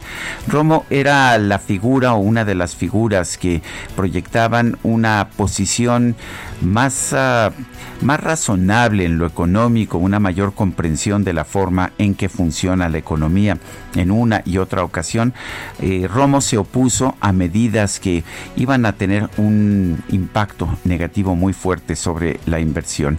Efectivamente, esto lo, lo hemos visto, hemos visto cómo la inversión productiva se ha caído y a Romo, el presidente le encargó, de hecho, fomentar, hacer un gabinete para promover la inversión, pero claramente esta tarea es imposible cuando el propio gobierno se encarga de socavar la inversión. Me parece, me parece muy preocupante la salida de Alfonso Romo, me parece correcto que el presidente diga que va a seguir siendo un interlocutor con el sector privado, pero de nada sirve tratar de hablar con el sector privado cuando el gobierno de la República toma medidas que destruyen la inversión. Yo soy Sergio Sarmiento y lo invito a reflexionar.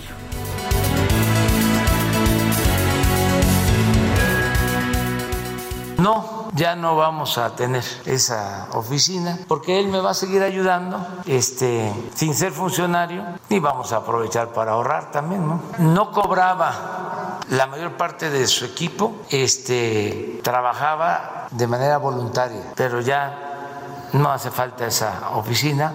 Poncho está más en mi visión de que lo importante no es el cargo, sino el encargo. Esto porque me va a seguir ayudando nos va a seguir ayudando como enlace con el sector privado, que lo ha hecho muy bien, ha sido muy importante su desempeño. Él me ha ayudado y me seguirá ayudando. Es independiente, su nombre es libre. Hay muchos empresarios y ciudadanos en general que los invito a participar, simpatizan con nuestro movimiento, pero me dicen, yo ayudo de otra manera, pero no quiero estar en ningún cargo.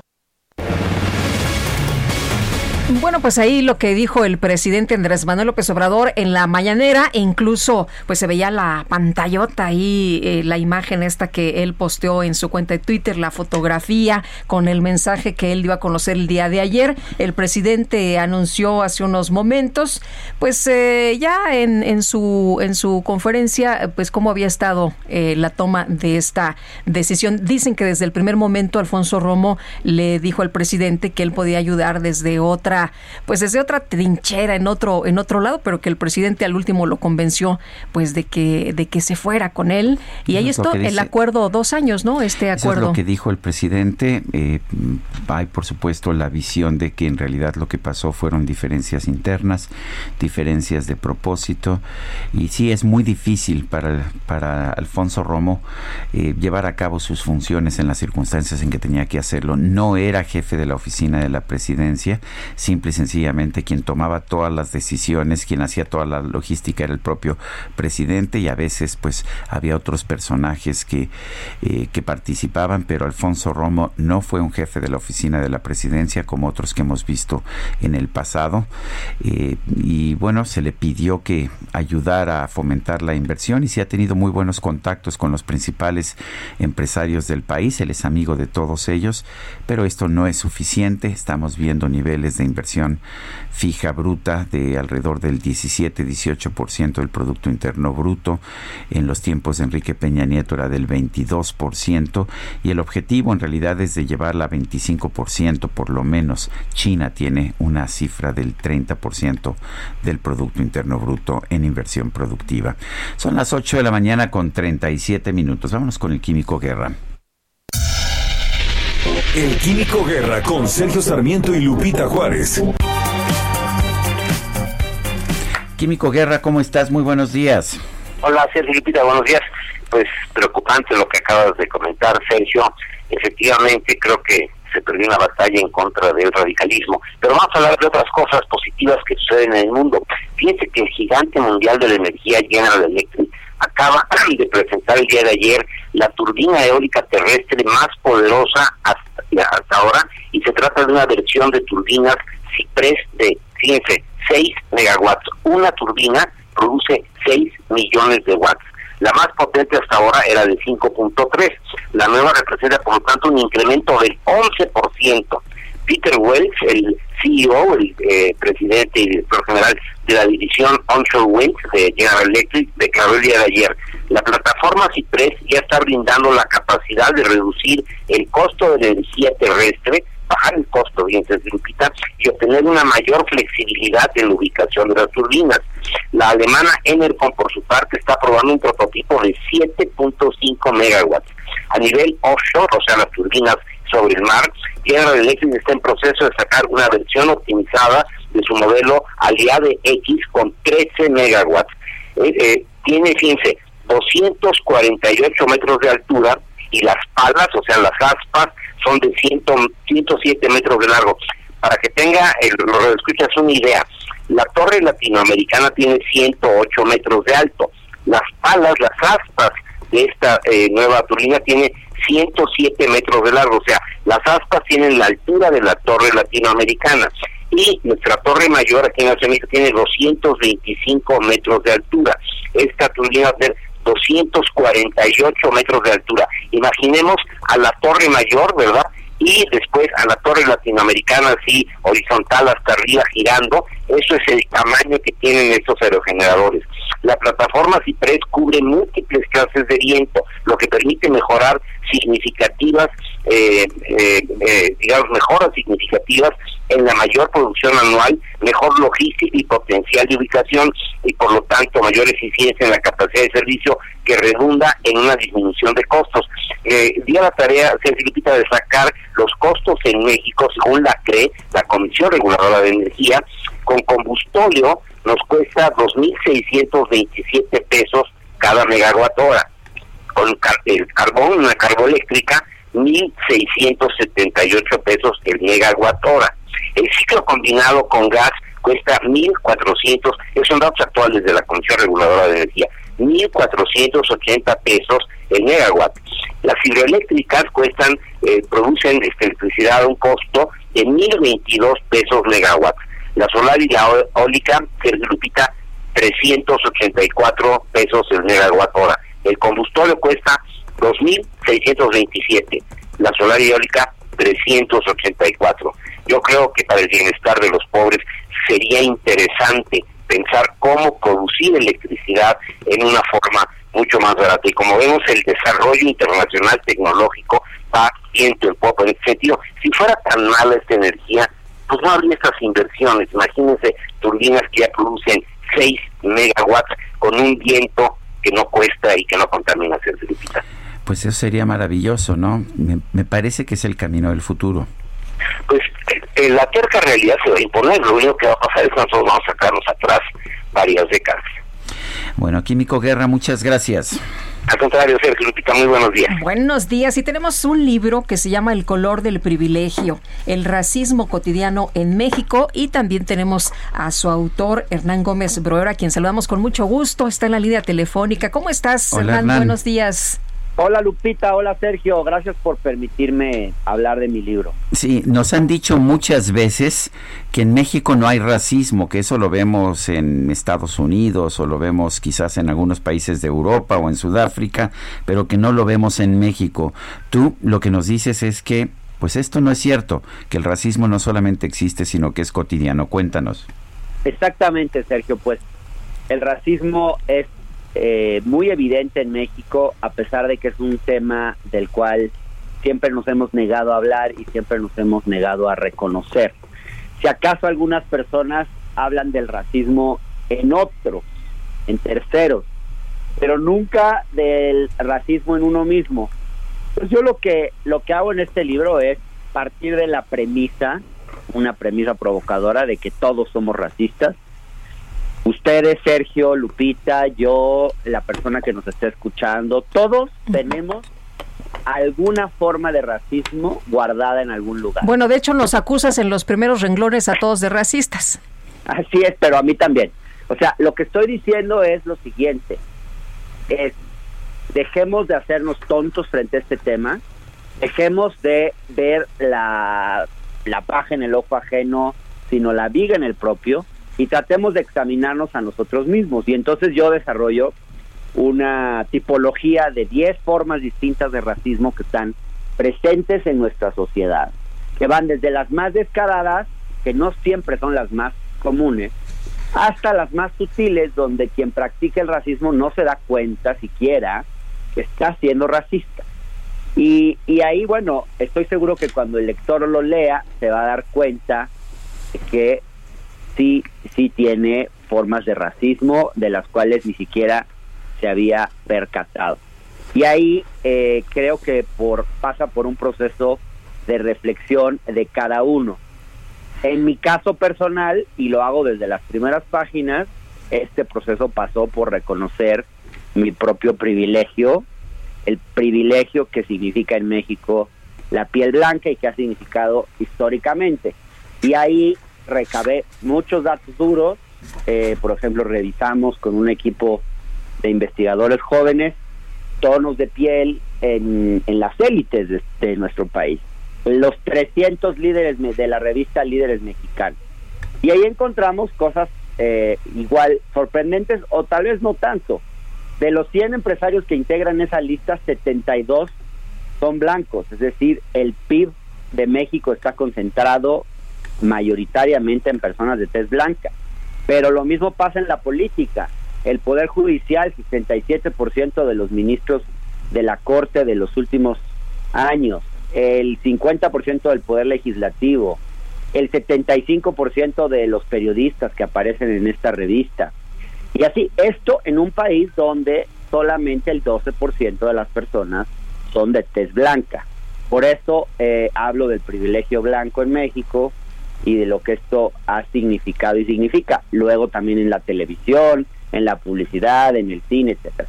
Claro, el racismo no solamente, y quiero explicarlo, no solamente es de personas blancas hacia personas de tonos de piel más oscura, claro que no, está presente en todos los estratos de la sociedad y es un tema que, eh, en mi opinión, debemos aprender a reconocer, a trabajar con nosotros mismos porque lo que no se reconoce y lo que no se acepta, pues es imposible superar. Oye, cuéntanos del caso de Marichuy que a ti te, llamó la atención y le dedicas un espacio. Bueno, hablo del caso de Marichuy como un tema emblemático de cómo para las personas indígenas en este país las oportunidades han estado sistemáticamente cerradas y cómo Marichuy ni siquiera pudo eh, llegar a ser candidata porque justamente una de las formas de racismo en México, de las 10 formas de las que hablaba hace un momento, de las 10 manifestaciones del racismo, tiene que ver con la invisibilización. Hacemos políticas sin pensar en los pueblos indígenas, sin pensar en los en los en las comunidades afromexicanas, por ejemplo. Entonces, ¿qué pasó? Pues se diseñó una aplicación de teléfono para hacer afiliaciones que para empezar era carísima, necesitabas tener un teléfono que de inteligente que cuesta alrededor de 5 mil pesos, en ese momento era el promedio, eh, y una serie de requisitos eh, que había que cumplir, poder abrir una cuenta de banco y una serie de requisitos que claramente no estaban pensados para los pueblos indígenas de México, para que fueran accesibles a cualquier, incluso para que hubiera recepción de Internet, etcétera, etcétera. Una serie de dificultades. Y luego la discriminación que enfrentó Marichuy, ya siendo candidata, por ser indígena. Eh, y ahí, bueno, el libro hace un recuento, yo me metí mucho a revisar redes sociales, que son un espacio de racismo cotidiano, que bueno, lo podemos ver todos los días. ¿Cuál es, ¿Cuál es la solución, Hernán? ¿Qué hay que hacer como sociedad? Sergio, en primer, en primer lugar hablar del tema, porque se piensa, y, y a mí se me acusa muy a menudo, por ejemplo, desde que saqué este libro o desde antes que he querido hablar de este tema, que hablar de racismo polariza.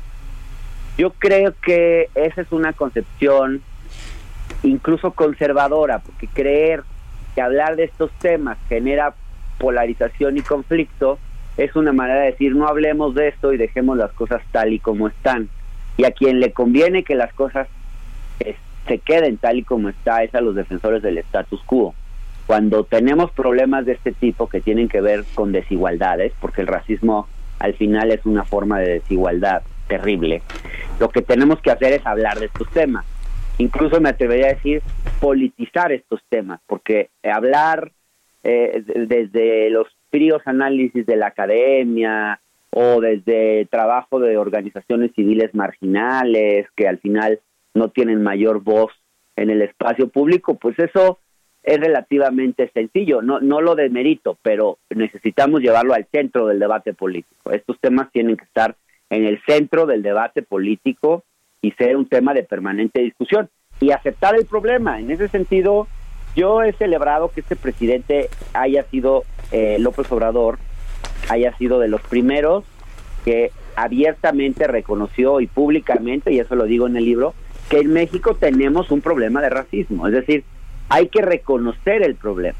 Ya si el abordaje en políticas públicas ha sido el adecuado, tengo mis dudas. Me parece que podría hacer cosas para generar conciencia, hacer campañas en contra del racismo, y esto pues no se ha hecho. Me gustaría que en algún momento se, se pensara y se hiciera. Muy bien, pues Hernán, como siempre te agradecemos el que puedas platicar con nosotros y gracias por invitarnos a leer tu libro El color del privilegio. Gracias Sergio y Lupita por la oportunidad. Buen día. Buenos días. Son las 8.49. Debido a que la contingencia sanitaria obligó a modificar por completo la forma en que se llevaría a cabo este año la Feria Internacional del Libro, Ricardo Villanueva Lomelí, rector de la Universidad de Guadalajara, ha catalogado esta edición de la FIL como histórica. Y lo tenemos precisamente en la línea telefónica Ricardo Villanueva Lomelí, rector de la Universidad de Guadalajara. Señor rector, buenos días. Sergio Lupita, muy buenos días. Gracias por permitirme estar con su auditorio. Buenos días. Uno podría pensar que es decepcionante el hecho de que no podamos tener una FIL presencial, pero pues tiene también sus oportunidades, sus ventajas. ¿Cómo ha visto esta Feria Internacional del Libro, rector? No, bueno, sin duda hacen falta los abrazos, hace falta los encuentros que se tienen en la FIL, hasta en los lobbies de los hoteles, ¿no? Uno se encuentra con tantos escritores, con tantos intelectuales, que, hace falta mucho ese contacto, pero también, como tú le dices, hay, hay grandes oportunidades. Digo, este programa de la FIL va a tener más de 300 actividades, ¿no? Eh, todo virtual. Eh, son 30 actividades para profesionistas, vamos a tener nueve espectáculos artísticos y conciertos, serán más de 300 autores los que van a convivir de, 38 países, 120 presentaciones de libros, o sea, digamos que la FIL sigue siendo eh, eh, esa gran feria ahora de manera virtual, pero hay grandes oportunidades, digo, por ejemplo, el diálogo que tuvimos de Michael Sandel con Yuval Noah Harari, pues realmente fue maravilloso, ya tiene más de 22 mil visitas y sigue creciendo y creciendo este diálogo que la gente lo sigue viendo. Entonces, para que nos demos una idea, el foro más grande que tiene la FIL, eh, que es la sala Juan Rulfo, tiene un aforo para 500 personas. Bueno, esta conferencia de Yuval Noah Harari con Michael Sandel, pues lo hubieran visto 500 personas y ya a hoy, al día de hoy lo han visto más de 22 mil. O sea, 44 veces el foro Juan Rulfo se ha llenado para ver esa conferencia. Entonces, eh, así podemos ver cómo eh, esta FIL también ha tenido eh, la posibilidad de que ya no se necesitan boletos, no se necesitan cafés, es abierto al público y bueno, pues la idea es que 12 millones de personas puedan tener los beneficios en estos nueve días de actividades, ese es el objetivo inicial que nos pusimos. Entonces también hay oportunidades, como bien lo dice. Eh, señor rector, esto significa que pues eh, tiene sus, sus ventajas y sus desventajas, como esto de, de, no poder abrazarse, de no poder estar en la algarabía y la, la, fiesta, esta gran feria, pero ha tenido estas eh, grandes ventajas. lo he repetido en varias ocasiones en el sentido de que ha sido mucho, muy fácil el poder entrar, de que ha atraído a muchos otros públicos que a lo mejor pues de otra manera estarían impedidos en hacerlo y nos decían que es una modalidad que incluso pues eh, ha llegado para quedarse. Sí, bueno, la idea, yo lo dije en mi discurso inaugural, que eh, la, Feria Libre el año pasado tuvo 830 mil visitantes. La idea es que ahora la FIL vaya a esos 830 mil visitantes. Eh, muchísimos, muchísima gente de otros países va a poder gozar de la feria sin moverse del de su casa y eso es una oportunidad. Pero yo creo que para el próximo año la FIL pues tiene que ser el doble de grande. Tenemos que tener una FIL presencial, recuperar esos abrazos, recuperar esos, esos brindis, esos festejos que se hacen en de una FIL, pero mantener la virtualidad. O sea, lo que el reto que tenemos como feria es que el próximo año la FIL ya sea híbrida, tengamos toda esta capacidad de llegar a 12 millones de personas en nueve días que no se trasladen y mantener las 830 mil personas que cada año visitan la feria, ¿no? Entonces, es una gran oportunidad para que la FIL crezca. Eh, eh son 1.045 editoriales las que, eh, las que van, y librerías las que van a participar en esta feria de manera virtual. Entonces, de 24 países. Entonces, digamos que la FIL va a crecer al doble a partir de esto. Dentro de esta tragedia que está viviendo la humanidad, yo creo que tenemos que tener un espíritu muy resiliente todos los, universitarios, todas las instituciones, y yo creo que la FIL eh, tiene que salir fortalecida a partir de esta experiencia. Señor rector Ricardo Villanueva Lomelí, rector de la Universidad de Guadalajara, que es la sede de esta importante Feria Internacional del Libro de Guadalajara. Gracias por tomar nuestra llamada. Al contrario, y decirles a todos que en www.fil.com.mx ahí está toda la programación, no necesitan, en un solo punto pueden irse a todos los eventos, ahí pueden armar su agenda de los siguientes días para que no se les olvide ninguno de los eventos que quieran asistir. Entonces los esperamos en la feria esperemos vernos Sergio Lupita el próximo año de manera presencial y que nos acompañen y transmitan desde la Feria Internacional del Libro, como ya se ha hecho en otras ocasiones. Nos daría muchísimo gusto. Y así siempre lo hemos hecho. De hecho, yo desde la primera feria he estado presente en 1987, iba yo como editor. Pero en fin, se nos, se nos está acabando el tiempo. Un fuerte abrazo, señor rector. Un abrazo, gracias. Son las 8 de la mañana con 54 minutos. Nuestro número para WhatsApp 55 20 10 96 47.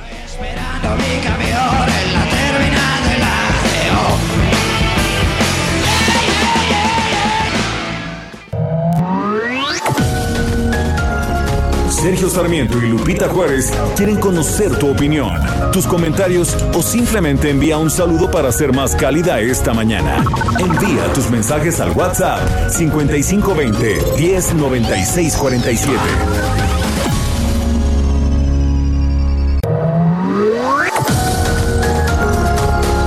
Continuamos con Sergio Sarmiento y Lupita Juárez por El Heraldo Radio.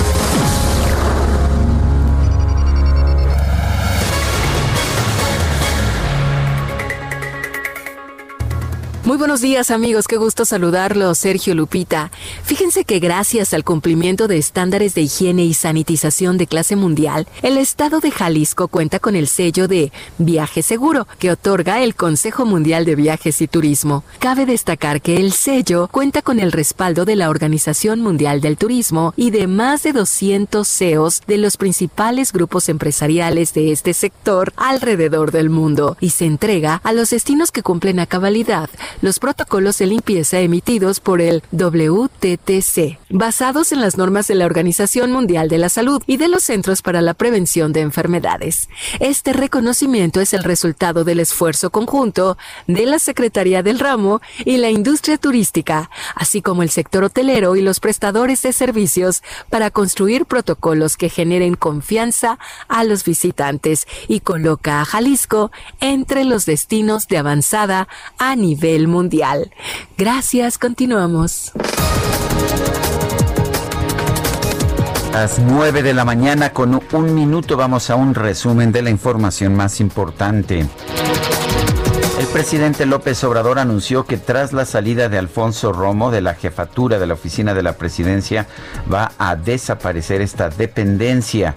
Dice que ya no es necesaria va a seguir ayudándonos como enlace. Somos amigos. Ayer nos vimos, comimos juntos y pues me va a seguir acompañando a algunas giras y demás. Pero ya no quiere estar en el gobierno. Y es porque cada persona pues tiene su criterio, ¿no? Y se debe de respetar. No, ya no vamos a tener esa oficina porque él me va a seguir ayudando sin ser funcionario y vamos a aprovechar para ahorrar también, ¿no? No cobraba la mayor parte de su equipo, trabajaba de manera voluntaria, pero ya no hace falta esa oficina. Y por otro lado, el primer mandatario anunció que mañana va a dar a conocer sus propuestas para la designación de una vicegobernadora del Banco de México y una consejera del INEGI. Voy a dar a conocer mañana ya las propuestas para el Banco de México que se tiene que presentar a un vicegobernador, hombre o mujer. Ahí en el Banco de México nada más hay una mujer, todos son hombres. Entonces vamos a procurar que sea una mujer. Y otro cambio también que vamos a llevar a cabo para mañana. Este, una consejera también va a ser mujer para el INEGI que tengo que proponer y algo más. A través de Twitter, el canciller Marcelo Ebrar agradeció a Jesús Seade por su trabajo y compromiso durante su gestión como subsecretario de Relaciones Exteriores para América del Norte. Carvás Barbosa, subdirector de la Organización Panamericana de la Salud, señaló que el llamado de la OMS para que México tome con seriedad la pandemia fue dirigida tanto al gobierno como a los ciudadanos.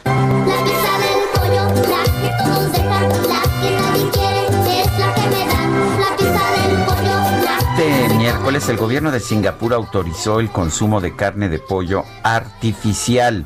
Así lo informó la empresa estadounidense Eat Just, la cual anunció que su proyecto de carne de pollo cultivada en laboratorios a partir de células animales recibió la autorización de las autoridades sanitarias de Singapur para ofrecerse en los restaurantes o como ingrediente para la preparación de los nuggets Eat Just.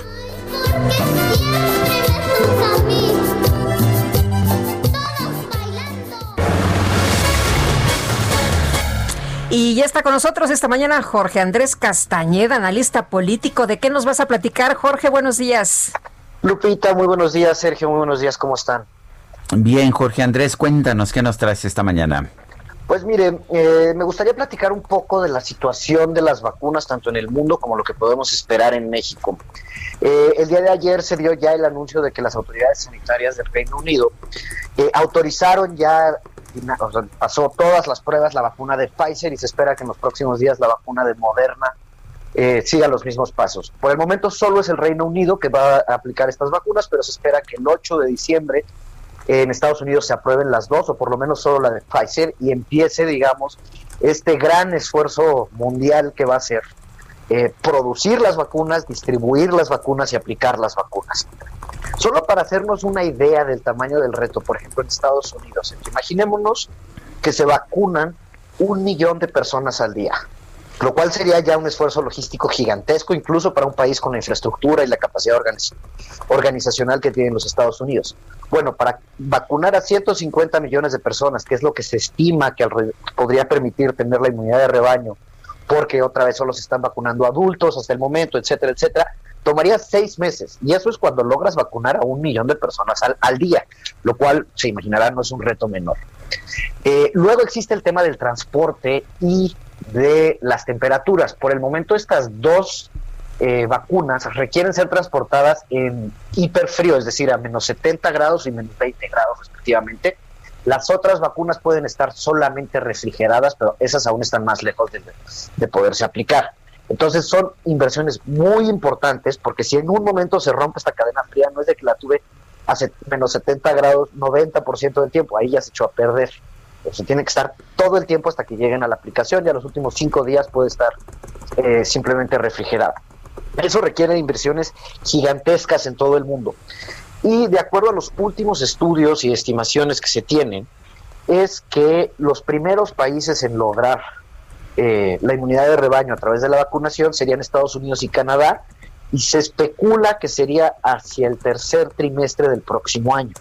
De ahí le seguirían los países de Europa Occidental como Francia, Alemania, el Reino Unido, eh, posteriormente Japón y bueno, el reto chino, imagínense si un millón de vacunas al día es, muchísimo, eh, China tendría que vacunar alrededor de 800 o 900 millones de personas, nada más. Imaginémonos el tamaño del reto que es esto, ¿no? Pero más allá de este reto, existen y se están planteando en el mundo varios dilemas éticos eh, sobre esto. Todos estamos de acuerdo que los primeros que deben de ser vacunados son los trabajadores del sector salud que tanto han sacrificado durante los últimos nueve meses y que a tanto les debemos en todo el mundo. Pero después de ellos, ¿quién va? Eh, hay muchos, digamos, planteamientos allá afuera. En el Reino Unido ya se decidió que van a ser las personas de mayor edad. Eh, es decir, empiezan con los mayores de 80 años, van bajando 75, 65. Eso lo anunció ayer el primer ministro Boris Johnson. En Estados Unidos, el Centro de Prevención eh, Control de Enfermedades dio unos lineamientos, pero cada estado va a definir cómo lo hace. Ahora, llegando al caso de México, ayer nos anunció el presidente que hay 250 mil dosis de Pfizer, que es esta, por el momento la vacuna que sabemos que sirve y ha sido aprobada. Como se necesitan dos aplicaciones por persona, eso alcanza para 125 mil personas en el mejor de los casos. Eso eh, apenas ayuda al sector salud, pero bueno, es un avance. Pero nos prometieron que el próximo martes va a haber un anuncio de quiénes son y cómo se va a hacer todo esto. Eh, la verdad espero que ya hayan estado trabajando en esto por algún tiempo, porque como les mencionaba anteriormente, es un gran reto logístico incluso para un país con la infraestructura de Estados Unidos. Vamos a imaginarnos cómo vamos a llevar eh, vacunas congeladas a, digamos, las comunidades más marginadas de la Sierra de Oaxaca de, de Chiapas. Eh, no es un reto menor, digamos, ¿no? Eh, y las y, eh, pues bueno, íbamos a hacer esta empresa de distribución de medicinas, pero luego el titular salió en unos videos y entonces pues ya nunca supimos qué pasó con eso. Lo más probable y se especula es que lo termina haciendo el ejército mexicano. Que si me preguntan a mí, yo no estoy en desacuerdo, si no es porque ya el ejército hace todo en México, pero bueno, para las capacidades logísticas, para una empresa como esta sí es muy complicado. Pero ¿Quién va a ser el responsable? ¿Cuál es el padrón que vamos a utilizar? México no tiene un registro único de población. ¿Cómo vamos a saber quién sí se aplicó la vacuna y quién no se aplicó la vacuna? ¿Y cómo le van a dar seguimiento a las dos dosis que necesitan aplicarse las vacunas? ¿Quién va a llevar ese registro? ¿Se van a utilizar los padrones del INE, que es lo más cercano a algo así que tenemos? Hay muchísimas preguntas en el aire y esperemos que el plan que nos presenten el martes pues sí sea suficientemente detallado, con criterios claros eh, con, las, con cómo se va a priorizar a la población, quién va a ir primero, quién va a ir después, etcétera, etcétera, y que no sea, digamos, una ocurrencia más como las que nos tienen acostumbrados. Yo la verdad quiero tener la esperanza de que esto está bien pensado y bien hecho, pero pues bueno, el martes sabremos, en principio, cuál va a ser, digamos, el esquema que va a utilizar México para la vacunación. Ahora estaremos atentos. Una comenta, si Estados Unidos va a acabar el tercer trimestre del próximo año, pues las esperanzas son que no vayamos a la par, probablemente vayamos unos cuatro o cinco meses, si no es que más retrasados. Entonces, es importante que los radioescuches y la gente sepa que esto no se ha acabado porque hay una vacuna. Falta mucho tiempo para que nos llegue la vacuna y pues esperemos que en México el desdoblamiento de este gran esfuerzo, este, repito, esto es un esfuerzo similar al de los Estados Unidos en los años 60 cuando llegaron a la Luna. Es, es un esfuerzo de gobierno sin precedentes lo que vamos a ver. Eh, ojalá en México se haga bien. Esperemos que sí. Un fuerte abrazo, Jorge Andrés. Un fuerte abrazo, Sergio, un fuerte abrazo, Lupita. Igualmente. Hasta luego, muy buenos días. Oye, pues el presidente López Obrador anunció que tras la salida de Alfonso Romo de la jefatura de la oficina a la presidencia, desaparece, desaparece esta dependencia del gobierno federal. Dice que ya no es necesaria, es más que se va a ahorrar una buena lana. Mario Maldonado, analista en economía y finanzas, conductor del programa Bitácora de Negocios en el Heraldo Radio. ¿Cómo te va? Qué gusto saludarte esta mañana. Buenos días. Otra vez. Mis queridos Sergio y Lupita, el gusto es mío, como siempre, de platicar con ustedes y con su auditorio. Muy buenos días. Bien, ¿cómo ves esta decisión? ¿Se necesita o no un jefe de la oficina de la presidencia? ¿Se necesita una oficina de la presidencia?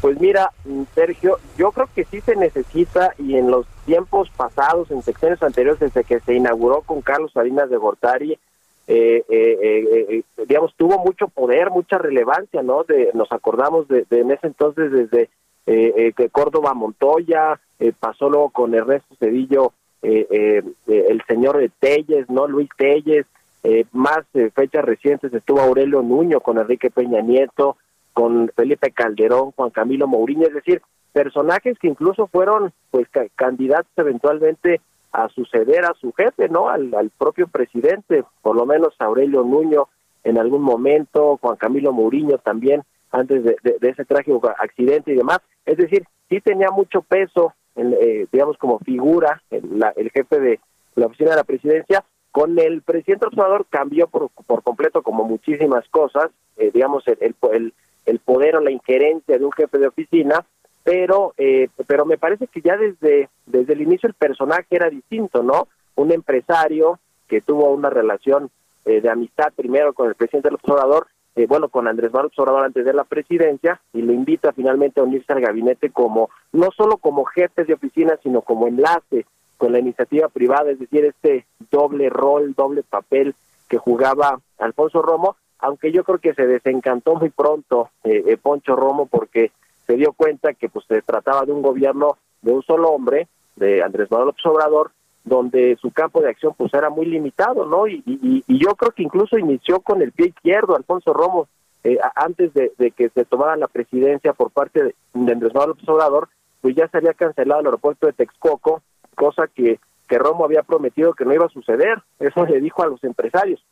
Ya después de ahí, pues hubo muchas malas noticias que, que se sucedieron una a otra, y que y que bueno pues terminaron por yo diría desacreditar desautorizar eh, a Alfonso Romo como un pues como un funcionario realmente cercano con influencia con injerencia en el presidente en las decisiones de política pública en las decisiones de política económica incluso que hace unos días eh, criticó abiertamente la política económica dijo que se estaba manejando al país como si estuviéramos creciendo a tasas de 9% cuando en realidad pues vamos a caer en ese mismo porcentaje, por lo menos en el Producto Interno Bruto al final del 2020. Es decir, ya Alfonso Romo estaba pues como muy disminuido, eh, fue perdiendo cada vez más poder, yo creo, eh, por ahí de, de, inicios de este de este 2020, perdió incluso también eh, el, la, el manejo, el control de la banca de desarrollo. Allí había puesto algunos de sus cercanos, a Eugenio Nájera al frente de Nacional Financiera, y terminaron pues sacándolo por un personaje que más bien viene de la Secretaría de Hacienda, se le fue Margarita Ríos Farjat del Servicio de Administración Tributaria, se fue a la Corte, también era muy cercana a Alfonso Romo, se fue a Alberto Palma de la Comisión Nacional Bancaria, es, decir, ya Alfonso Romo, pues ahora sí que citando al presidente, mi, querido Sergio Lupita, pues era un florero, ¿no? En el gabinete, porque ni tenía control de la banca de desarrollo, ni tenía influencia en las decisiones del presidente y pues no era un buen interlocutor con la iniciativa privada. Yo recuerdo a Alfonso Romo que él en entrevistas decía que eh, su, su rol era generar eh, buenas relaciones entre iniciativa privada y gobierno y que eso se reflejara finalmente pues en los indicadores económicos, ¿no? Los indicadores de inversión, de empleo, de crecimiento y si nos atenemos a eso, pues yo creo que Poncho Romo está reprobado porque todos los indicadores de inversión, de crecimiento, de empleos, de creación de nuevas empresas. Ayer apenas el presidente del INEGI este, nos, nos, nos decía que pues, se cancelaron un millón de unidades económicas de empresas en los últimos 17 meses. O sea, creo que si nos atenemos o juzgamos la gestión de Alfonso Romo como enlace entre iniciativa privada y gobierno, solo por los indicadores que nos da a conocer el INEGI, el Banco de México, el Instituto Mexicano de Seguro Social, pues estaría reprobado y yo creo que entonces se hubiera tenido que haber ido desde antes eh, Alfonso Romo.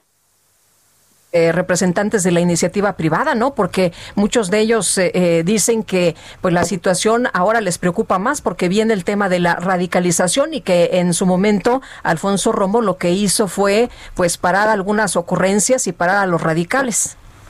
A mí sí me parece que viene una radicalización sobre todo de los temas económicos o que tienen que ver con el sector privado. y ya lo ya lo veníamos viendo desde que inició con esta cancelación del aporte de Texcoco, pero vinieron muchos otros temas no importantes que tienen que ver con el sector energético, echar atrás la reforma energética que se aprobó y se y se comenzó a implementar el sexenio pasado, la cancelación de inversiones importantes a través de consultas de, populares como la, la de la cervecera Constellation Brand, la confiscación de los fideicomisos públicos más recientemente o más recientemente este debate eh, eh, que hay todavía por el asunto de la subcontratación laboral, no el, famoso outsourcing que, según dicen los empresarios, pues el gobierno no quiere ceder casi ni un ápice en lo que promovió eh, eh, el presidente López Obrador y, que ya está como iniciativa y que se va a aprobar pues muy pronto, ¿no? O sea, en, los próximos días.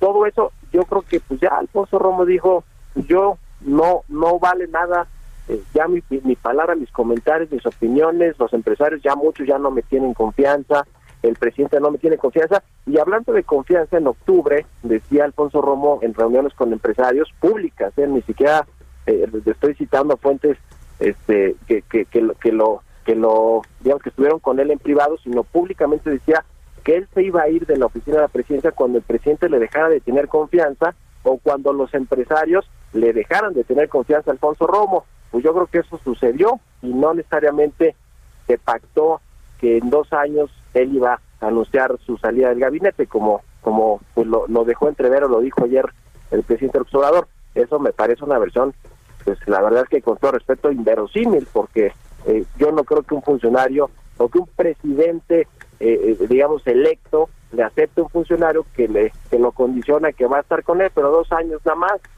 las cosas vayan bien o mal, yo en dos años me voy. Pues yo creo que no, y más bien las cosas ahora cuando se necesita a un interlocutor eficiente con los empresarios, entre empresarios y gobierno, para salir de esta crisis tremenda que estamos viviendo en términos económicos, pues ahora se necesita más que nunca, ¿no? Un buen interlocutor. Y es justamente pues cuando Alfonso Romo salta del barco. O sea, eh, yo, yo sí lo veo preocupante y veo preocupante este, este asunto de la radicalización porque me queda claro que la salida de Alfonso Romo es una pérdida para esta ala de los moderados del gabinete que son muy pocos, yo creo que quedan ahí muy poquitos, quizá Arturo Herrera, el canciller Marcelo Ebrard, la secretaria de Economía Graciela Márquez, y no sé si muchos otros más. Entonces, eh, yo creo que la radicalización en los temas económicos sí viene tras la salida de Alfonso Romo, no sé qué tan rápido, qué tan fuerte, pero yo creo que sí es un, es un triunfo para los radicales del gabinete. Muchas gracias, como siempre, por platicar con nosotros en este espacio. Buenos días. Con mucho gusto, querida Lupita y Sergio. Un abrazo y muy buenos días. Hasta luego. Bueno, y hoy, hoy me voy a Puebla, mi querida Guadalupe, me voy a Ciudad de las Oye, un evento magnífico, Dicen que es la Disneylandia para los inteligentes. No sé si me acepten, pero, pero bueno. Oye, un, gran espacio, ¿verdad? Es un gran espacio este festival de, las muchos temas. Andrés Ruemer es el creador de La Ciudad de las Ideas. Lo tenemos en la línea telefónica. Andrés, ¿cómo estás? Buenos días. Buenos días, Sergio Lupita. Un honor estar con ustedes. ¿Qué tal? Celebrando ya la décima tercera edición eh, pero ahora con circunstancias muy distintas, muy complicadas. ¿Cómo le hiciste para poder celebrar? Tengo entendido que el formato es híbrido. Híbrido que, como bien se podría explicar, es semipresencial. Vamos a tener Ciudad de las Ideas, ahí nos veremos, mi querido Sergio. Por supuesto, estás invitada, Lupita. Muchas gracias, Andrés. Sí, y la idea es que esta vez vamos a tener no un sitio, sino tres sitios, como dirían los norteamericanos, tres venues. Por un lado vamos a tener el Auditorio Metropolitano, que a partir de mañana tendremos pláticas el sábado y el domingo. También en la Casa del Museo de la Música va a haber el sábado en la tarde una serie de exposiciones, una obra de teatro, tres pláticas, es decir, ahorita les platicaré un poquito los contenidos, y simultáneamente en el barroco vamos a tener toda esta gran exposición de Most Wanted puesta por por Bernardo Noval sobre el gran trabajo de Leonardo da Vinci. Eh, vamos a tener como íconos en esta ocasión a Ludwig van Beethoven y por supuesto a Da Vinci, ambos hombres como ejemplo de la resiliencia. Se llamará Reboot, reiniciarnos, reescribir. Y la idea es, pues ahora sí, contagiarnos de ideas, transmitir conocimientos, comulgar, comulgar pues con todas estas emociones parte va a ser, repito, presencial, pero todo el mundo va a tener acceso de manera gratuita a través del streaming ideastas.com para que pueda gozar viernes, sábado, domingo y lunes, porque el lunes se va a transmitir todo lo que pasó en la Casa de la Música a través de ideastas.com. Y de sorpresas y de novedades, pues vamos a tener tanto videos, es decir, vamos a tener entrevistas remotas, pero el 90% serán ponentes presenciales. Remotas vamos a tener una clase sobre la conexión entre los Beatles y Beethoven, otra sobre la genialidad de Leonardo da Vinci y Michelangelo. Tendremos también una plática, estas dadas por Day University, que son las universidades de los profesores mejor evaluados del mundo por sus estudiantes, con clases sine qua non, excepcionales, pues son reconocidos por su distinción y originalidad. La otra clase va a ser eh, también sobre la rivalidad entre Tesla y Edison. Vamos a tener el viernes en el auditorio un ballet eh, de 30 danzantes contemporáneos con la sana distancia, con su particular espacio, para, para que realmente bailen la novena sinfonía. Va a haber una, un, digo, solo para que se den una idea, el sábado tenemos a Rodrigo y Gabriela, a Lila Downs, a Yalitza Aparicio, eh, a un cantante invidente que nos va a cantar ópera, una niña de 8 años que es prodigia, que va a tocar el piano. Bueno, tenemos a Jason Silva, a Matt Ridley, que sé que tú lo admiras, queridísimo. Sergio Matt Ridley nos hizo una plática particular. Esta se va a dar en la Casa de la Música, pero si tú estás en el Metropolitano la podrás ver posteriormente o, acudir a la Casa de la Música. Vamos a hablar del cancel culture, de este problema tan serio del posmodernismo, creo que mal aplicado o aplicado intensamente, donde la gente no tiene, ahora sí, no se tolera la intolerancia, pero no se tolera nada. Entonces Helen Rose, creadora de un libro impresionante que se llama Cinismo, nos va a dar una plática. Alguien que escribió un libro increíble que se llama El culto a la inteligencia, donde se va a cuestionar el mérito, con la suerte de que naces inteligente, a dónde puedes llegar y qué implicaciones de políticas públicas hay. Esto solo por citarles algunos, el gran debate será sobre el etiquetado, lo hablábamos ayer, Sergio y yo van a haber tres personas contra tres personas, unas a favor, otras en contra, y va a ser un año pues lleno de ideas, sí, hubieron muchas dificultades, se tomarán todas, todas las precauciones, toda la sana distancia, todo el cuidado, para que la pequeña grupo que puede asistir, que es una quinta parte del auditorio, lo pueda hacer con toda la seguridad.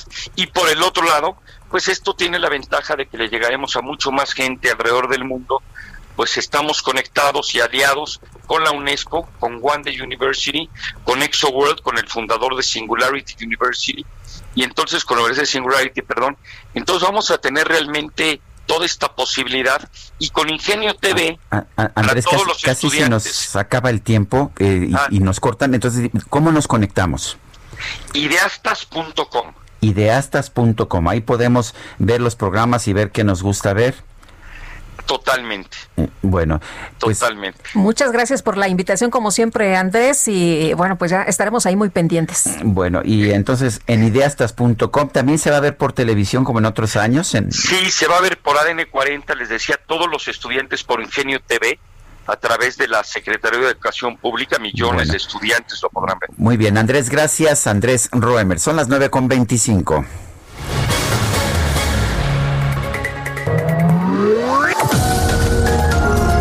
Sergio Sarmiento y Lupita Juárez quieren conocer tu opinión, tus comentarios o simplemente envía un saludo para ser más cálida esta mañana. Envía tus mensajes al WhatsApp 5520 109647.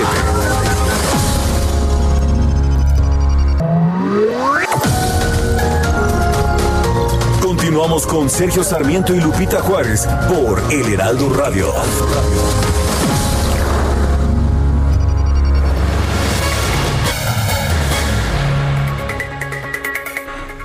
Son las 9 de la mañana con 30 minutos. ¿Cómo va a afectar la relación del gobierno y los empresarios la salida de Alfonso Romo de la oficina de la presidencia? Vamos a conversar sobre este tema con Francisco Cervantes, el expresidente de la Confederación de Cámaras Industriales, la CONCAMIN. Francisco Cervantes, buenos días. Sergio, qué gusto saludarte. Muy buenos días. Saludos a ti, a Lupita y al auditorio. Buenos días, ¿qué tal? A ver, yo no sé si Alfonso Romo era realmente pues quien manejaba la oficina de la presidencia, pero ciertamente tenía un encargo muy importante en la relación con los empresarios, con el sector privado de, de nuestro país. ¿Tú crees que vaya a afectar su salida? Fíjate que este ayer para debo de confesar que fue una sorpresa, fue una sorpresa porque yo hablé con él la mañana y cuando veo el el Twitter del presidente, pues ya te imaginarás. Pero hablé en la noche con él, sigue, ya tuve un, un par de llamadas anoche y lo que te puedo decir que, la, que va a seguir, él va a ser el, el, interlocutor. Por esa parte no se pierde, el presidente le encargó de, de manera precisa que siga con la relación con el sector empresarial. Y que le, si me preguntaras qué ventaja podría haber esto, creo que hoy Alfonso, como lo ha hecho en los últimos días, creo que va, va a ser un poco más crítico también hacia adentro, igual que hacia afuera. Hay muchas cosas que se tienen que arreglar y creo que en los últimos tres mensajes de Alfonso fue, fue duro, ¿no? Y creo que va, va sobre esa línea. Eh, Francisco, ¿te, ¿te, preocupa que, que haya ahora que, que, salió Alfonso Romo una situación más eh, dividida, más radical, eh, como se ha mencionado por parte de, de algunos eh, representantes de la iniciativa privada sobre este, pues, eh, este trabajo que ahora dice el presidente va a desaparecer? ¿Te preocupa que haya más eh, situaciones radicales frente a las decisiones que se tomen? Fíjate que no. Yo veo al presidente muy sensible al tema económico y yo creo que para muestra un botón hemos sacado dos paquetes de, de, infraestructura. Se está trabajando muy muy intensamente en el tercero. Es más tenemos presión del presidente para el tercer paquete. O sea las cosas ahora se están volteando en, eh, por parte del NE antes nosotros presionábamos ahora la presión viene más del, del presidente. El mensaje que dio en la reunión anual de industriales en fin ha habido algunas algunas cosas donde hemos hemos sentido al presidente muy muy sensible y más exigente en la parte económica. Es cierto que una parte de su gabinete, pues sí, sí nos hace batallar y lo que sigue, no este no no analizan bien las, las decisiones y nos afectan enormemente al, a la industria, al, al tema económico, pero creo que estamos viendo ahí este alguna alguna situación mucho mejor que antes el frente de discrepancia en estos momentos es el outsourcing, ¿no es así? ¿Tú ves que haya habido un cambio de actitud por parte del presidente? Sí, sí, porque este ya había metido, ya se había metido la iniciativa firmada por él al Congreso y en cuanto lo fuimos a ver, eh, tuvo la sensibilidad de escucharnos primero y la segunda de detener, detener esa iniciativa para poderla platicar, discutirla y tratar de llegar a un acuerdo. Nos decías que, que, te convenció este, este punto de que va a seguir siendo interlocutor Alfonso Romo con el presidente. Así es, así es. Eh, eso sí. es, perdón. Y estoy seguro de eso porque ayer recibí dos llamadas, que debo ser muy discreto, pero recibí dos llamadas para eso dejarlo muy muy claro. ¿eh? Ellos sí, que Alfonso sigue con nosotros. Es más, no lo debo decir, pero él, va a estar hoy en el, nos va a acompañar en el Consejo de Concamín. Bueno, pues eh, Francisco Cervantes, presidente de la CONCAMIN, gracias por hablar con nosotros. Sergio, muchas gracias, Lupita. E igualmente, que tengan muy buen día. ¿eh? Muchos saludos, por favor. Gracias, saludos. Son las nueve de la mañana con 34 minutos. Vamos con Mónica Reyes. Adelante, Mónica. Gracias, gracias amigos. Sergio Lupita, qué gusto saludarlos esta mañana. Pues vamos a platicar en este frío, ¿verdad? En este invierno, en este diciembre sobre el factor de transferencia del Instituto Politécnico Nacional. Aris Chávez, ¿cómo estás? Bienvenida, adelante, es tuyo el micrófono. Muchas gracias, mi querida Moni. Hay que platicar definitivamente en esta época de frío, como tú comentas, porque desgraciadamente en esta época hemos visto un incremento en los contagios. Es muy importante elevar nuestro sistema inmunológico nuestras defensas, porque son las únicas que nos van a proteger de contagiarnos y si nos contagiamos de que no nos dé tan duro. Afortunadamente hay un tratamiento extraordinario que tiene el Instituto Politécnico Nacional. Es una investigación científica de muchos años en donde ellos descubren una fórmula precisamente para poder elevar de una manera óptima nuestro conteo de leucocitos. Es una ampolleta que vamos a tomar todos los días, además en un periodo muy corto, de 10 a 12 días, es suficiente precisamente para elevar nuestras defensas. ¿Qué es lo que vamos a lograr tomando este tratamiento?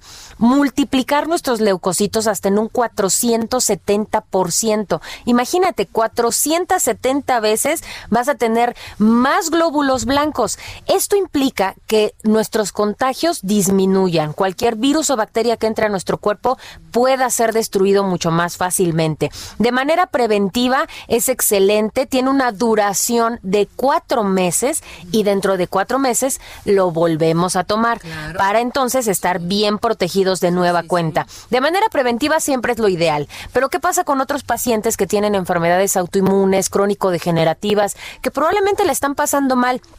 Fíjate que el Instituto Politécnico Nacional ha implementado este tratamiento en pacientes con cáncer, diabetes, lupus, esclerosis múltiple, artritis reumatoide, enfermedades de la tiroides con mucho éxito. Son más de 100 enfermedades que tienen que ver directamente con nuestro sistema inmune. Cuando empezamos a tomarlo, empezamos a recuperar la salud, nos empezamos a sentir muy bien, los efectos adversos que tienen muchos em, de esas enfermedades empiezan a disminuir y empezamos a recuperar la calidad de vida. Exactamente, Aris. Y bueno, pues en este momento queremos saber qué promoción tienes para el público bonito que nos escucha diario de Sergio Lupita. Adelante. Tenemos una promoción espectacular porque sabemos que muchas personas pues no pueden adquirirlo a lo mejor porque son muchos en la familia. Hoy tenemos un muy buen descuento para usted. Vaya anotando el número telefónico si usted quiere ganarse un paquete que incluye bastantes dosis de factor de transferencia. 55 55 46 49 44 44. Anótelo, apúrese a llamar porque fíjate, les vamos a hacer un súper descuento. Van a pagar el día de hoy únicamente 1,800 pesos. Es el costo ya reducido de seis dosis de factor de transferencia. Nosotros hoy, como un regalo para este programa, se los vamos a triplicar. Usted va a recibir 18 al precio de 6 y además gratis les vamos a incluir para que nos protejamos todos dos caretas de máxima protección transparentes, dos cubrebocas N95 y además dos geles antibacteriales con 80% de alcohol. Mm. Todos tienen un grado clínico y un regalo muy especial porque si se apuran a, llamar, van a tener unos AirPods, estos audífonos de la manzanita que tienen un costo de más de 3 mil pesos. Ustedes lo pueden verificar. Hoy van gratis pagando 1,800 pesos. 55, 56, 49, 44, 44 55 56 49 44 44 es el número para llamar y pedir el factor de transferencia. Perfecto, ya llevarnos todo este gran equipo de salud. Gracias, Aris. Regresamos. La micro deportiva.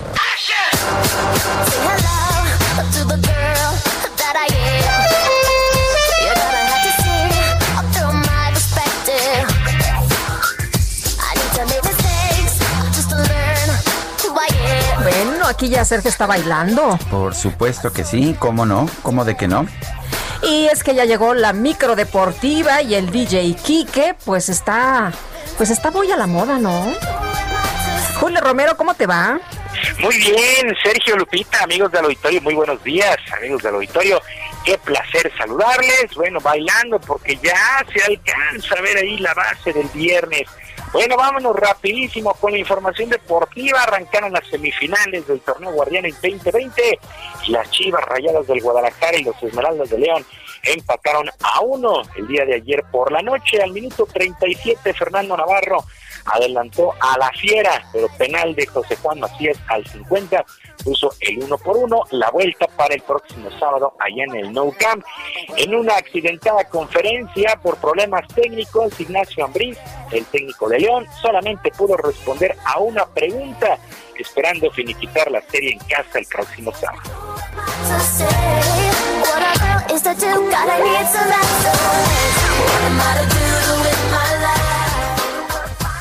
fuimos superior a Guadalajara eh, casi una gran parte del partido. Mm, Nos faltó la contundencia, por ahí cometimos un error que, les, que, ellos empatan el partido y, no, del otro, de las manos, yo de los árbitros nunca me gusta hablar. Todos somos seres humanos, nos equivocamos, pero, pero faltan 90 minutos y tenemos que hacer un gran partido el sábado en casa. Las palabras de Ignacio Ambriz, por su parte Víctor Manuel Bucetich, sabe que el resultado no fue nada bueno en casa, además recibieron gol de visita.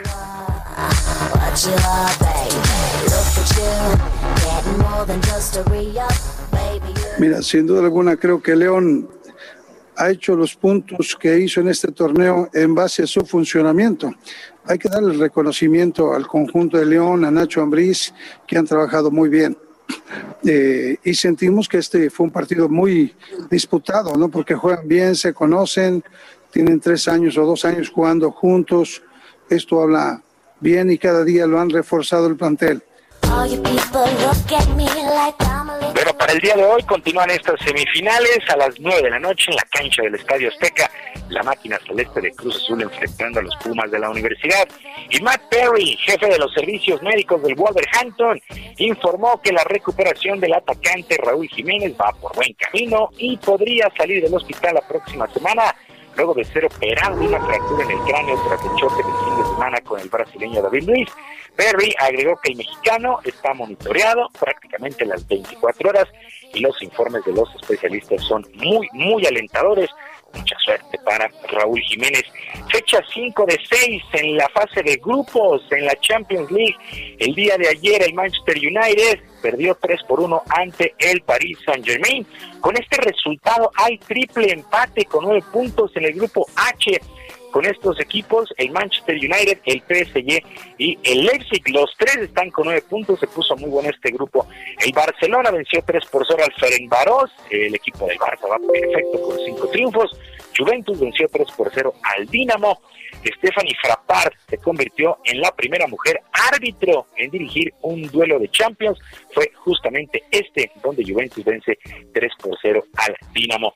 Por fin, por fin pudo, eh, cerrar la semana 12 en el fútbol americano de la NFL y los acereros de Pittsburgh vencieron 19 a 14 a los cuervos de Baltimore. Con este resultado, Pittsburgh continúa invicto, 11 triunfos y no conoce de la rota el equipo de los acereros.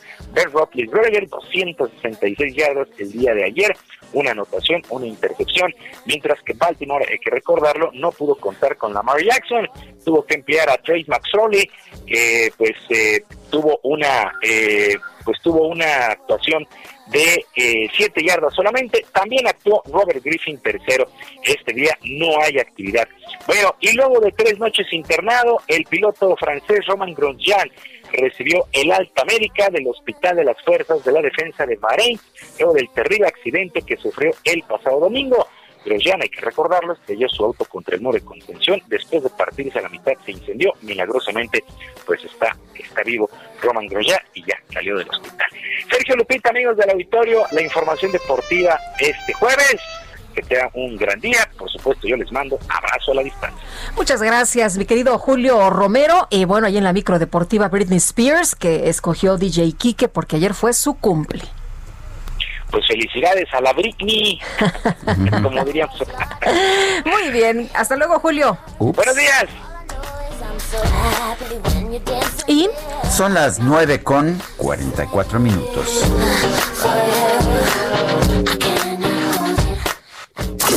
Gastrolab con el chef Israel Arechiga. ahí la hora del chef. Uf, ya muy importante esto, ya empieza a hacer hambre, ¿no, Guadalupe? Sí, cómo no. Israel, ¿qué nos tienes esta mañana? Adelante. Hola, muy buenos días, Lupita, Sergio, todo el auditorio. Buenos Ya me días. dijeron, hace un poquito de hambre, pero sobre todo hace un poco de frío. Y no sé ustedes, pero para mí diciembre huele a ponche. Ah, pero Y cómo el no. Ponche, el ponche es un básico en las mesas decembrinas, es un básico en las fiestas eh, navideñas. Y, y hay unas historias bastante particulares alrededor del ponche. Y les voy a platicar algunas de ellas, ya saben que a mí me encantan las historias. Y la primera es que el ponche no es de origen mexicano ni es de origen americano, el ponche es de origen hindú y son los indios quienes, quienes inventan el primer ponche y la palabra se llamaba pach y pach significaba cinco por los cinco ingredientes que únicamente podía tener, que era un aguardiente vino de palma, azúcar, agua, limón y té. Posteriormente llegan los ingleses a la India y empiezan a modificar la receta y se empieza a extender por toda Europa. Y finalmente, con la llegada de los europeos a América, se trae la bebida y esta bebida se empieza a enriquecer con otros productos. Pero otro de los datos importantes es que parte de esos productos que nosotros tenemos como muy mexicanos o como muy típicos del ponche, tampoco son de origen americano. ¿En serio? Por ejemplo, por ejemplo la jamaica, la jamaica es originaria de África y Asia. O el tamarindo, que es otro de los datos curiosos, el tamarindo es de la India. A pesar de que en la India no se le ponía tamarindo, cuando empieza todo este intercambio cultural de materia prima de producto, se le agrega ese tamarindo que también es conocido como dátil de la India. Y el piloncillo, que también es, un ingrediente muy típico en la gastronomía mexicana y en la repostería mexicana, también se produce en países como Laos, India, Pakistán, que también usan este jugo de caña, que es un jugo de caña sin destilar, y este jugo de caña eh, posteriormente se convierte en lo que es piloncillo o panela, como también le llamamos en México. Entonces, pues bueno, y, y, la canela, bueno, no dejemos de lado la canela, que la canela es de Sri Lanka. Entonces, todos estos ingredientes se van agregando al ponche y ya después se le agrega también el toque mexicano, ¿no? El tejocote, hay algunas otras frutas que se le puede agregar, la caña, la caña que para mí es la mejor parte de todo el ponche, y sobre todo pues podemos ahí aderezarlo cada quien como quiera con su con su piquetito de ron, con su piquetito de whisky, que siempre le va a venir bien, no excederse de whisky ni de ron, pero siempre le va a levantar un poquito el acento al ponche. Así que bueno, pues les estaré platicando en estos días de aquí a, de aquí a fin de año un poquito de todos estos platos navideños que siempre van a estar alrededor de la mesa y las historias que hay alrededor. E invitar a la gente que nos escucha que el día de mañana, como todos los viernes, sale una edición impresa del Heraldo de México, Gastrolab, ya saben, eh, hay muchas historias, muchas cosas alrededor de la cocina, de la gastronomía, hay muy buenas recetas y pues bueno, también en gastrolabweb.com pueden encontrar todo esto. Yomi, Yomi. Muy bien, muchas gracias Israel. Muchas gracias. Hasta luego. Yo soy fan del ponche. ¿eh? ¿Ah, sí? Sí, yo tomo mucho. En estas fechas, no muchísimo ponche. De, sin piquete. Sin piquete. Sin piquete. Bueno. Son las 9.47. El Consejo Ciudadano para la Seguridad Pública y Procuración de Justicia de la Ciudad de México y el Heraldo Media Group han conformado una alianza estratégica para promover una cultura de la legalidad. Salvador Guerrero Chiprés es presidente del Consejo Ciudadano para la Seguridad Pública de la Ciudad de México. Salvador, ¿cómo estás? Buenos días. Buenos días, Sergio. Buenos días, Lupita. Hola, ¿qué tal? Escuchándolos atentamente. Muy bien, Salvador, cuéntanos de esta alianza, cómo, cómo se va a concretar eh, específicamente, cómo, eh, cuáles son los instrumentos que van a surgir de ella. Bueno, en principio se trata de presentar de una manera cada vez más amplia ante la población una serie de herramientas que permiten combatir eh, la impunidad, que permiten fortalecer el Estado de Derecho y también contener emocionalmente a víctimas y a personas que lo requieren, particularmente en esta situación de pandemia. Entonces, el día de ayer, el Consejo Ciudadano y el Heraldo, eh, mediante el liderazgo que ejerce Franco Carreño, que es muy importante, el mismo que pertenece ya a dos generaciones de personas que han estado al frente de medios, que han estado al frente de una opinión pública de avanzada, nos planteamos esa idea. Entonces el Consejo Ciudadano tiene una línea de seguridad que es muy muy popular que se ha vuelto más robusta y de lo que se trata, por ejemplo, Sergio, lo digo, en, por ejemplo, en el caso específico del combate al fraude y la extorsión, tenemos una aplicación que se llama No Más Extorsiones, que tiene ahorita 171 mil números desde donde se ha intentado el fraude y la extorsión y que también, pues hay que decirlo, se intentan al año en el país casi 10 millones de estos eh, fraudes y extorsiones. Entonces tenemos que crecer el conocimiento, por ejemplo, de esa herramienta y como esa herramienta pues tenemos otras. Entonces la idea es fortalecer mediante la convergencia de dos liderazgos la posibilidad de que la gente eh, combata eh, la corrupción, también policial del Ministerio Público, y que también se acerque al fortalecimiento de la cultura cívica que defiende a mujeres, niñas, niños, adolescentes, por ejemplo. Esto significa que constantemente, Salvador, nos van a estar dando información de qué se puede hacer, dónde se puede hacer, eh, cómo nos podemos prevenir. Exactamente, es una parte de la prevención y una parte es la contención. En lo que respecta a la prevención, hay que decir que normalmente los delitos patrimoniales, se ha demostrado internacionalmente y también en algunas zonas, en algunos momentos de México, los delitos patrimoniales podrían disminuir hasta en 80% si las personas estuvieran suficientemente atentas eh, respecto de, por ejemplo, la falsa compra-venta de un servicio, algo que ocurrió recientemente, al parecer, de acuerdo a las investigaciones, según lo que sabemos en Polanco. Entonces, esa, ese fraude, por ejemplo, puede ser prevenido con información. A eso nos referimos, sí, fraude y también contención cuando se trata de defender a las víctimas. Bueno, pues Salvador Guerrero Chiprés, presidente del Consejo Ciudadano para la Seguridad Pública de la Ciudad de México, gracias por conversar con nosotros esta mañana.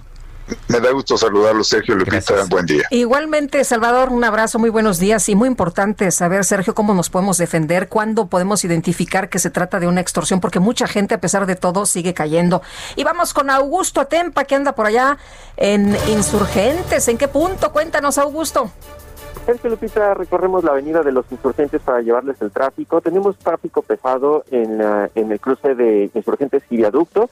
Esto para quien proviene de la zona sur y busca llegar hacia la zona norte, hasta la glorieta. Pasando este punto, la circulación es constante. Solo se encontrarán con un poco de tráfico en el semáforo de Chilpancingo. Pasando este punto, la circulación vuelve a circular hacia la glorieta de los insurgentes. Vamos a estar muy al pendiente para ver qué sucede en las calles de la ciudad de México. Gracias, Augusto.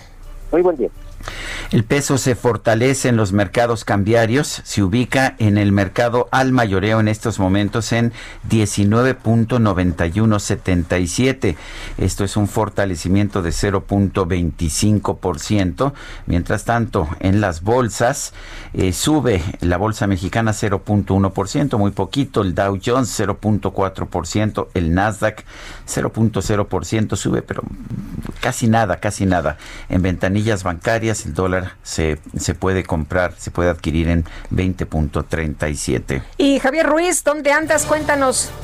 Hola Lupita, Sergio, ¿qué tal? Excelente mañana. Nos encontramos recorriendo el eje poniente, la avenida Guerrero, todavía con complicaciones viales, al menos para quien se desplaza de la calle de Luna y esto en dirección hacia el paseo de la reforma. El circuito interior también ya con algunos contratiempos, al menos de Marina Nacional y esto en dirección hacia la avenida Revolución. En sentido opuesto en general el circuito presenta desplazamiento bastante aceptable, solo hay que moderar la velocidad y lo que podemos observar por el paseo de la reforma, en general también el avance ha mejorado bastante, al menos para quien se desplaza de la zona de la avenida Hidalgo y esto en dirección hacia la avenida de los insurgentes. De momento, Lupita Sergio, el reporte que tenemos. Gracias, Javier.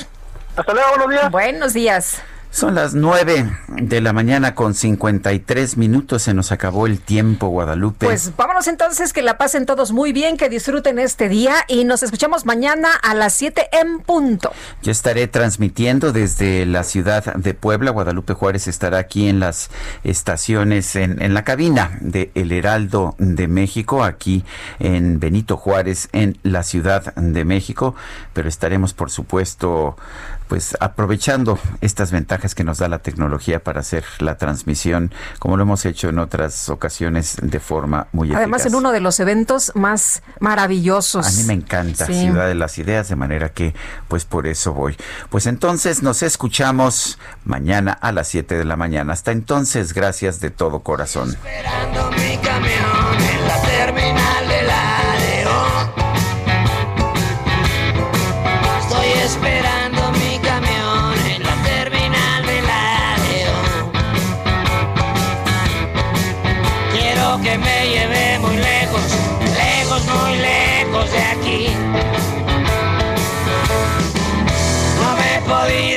desde que mi novia me dejó. No me he podido consolar desde que mi novia me dejó. No me consuela ni la mota, ni las pastas, ni el alcohol. Yo la traté como una reina, le di todo lo mejor, le di todo mi dinero y le di todo mi amor y sin embargo ella me abandonó. Estoy esperando mi camión en la terminal de la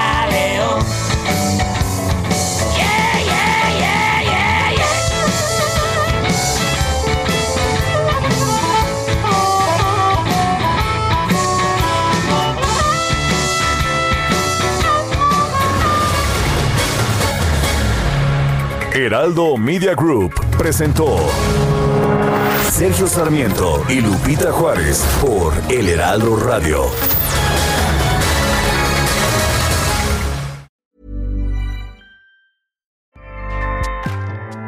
ACAST powers the world's best podcasts. Here's a show that we recommend.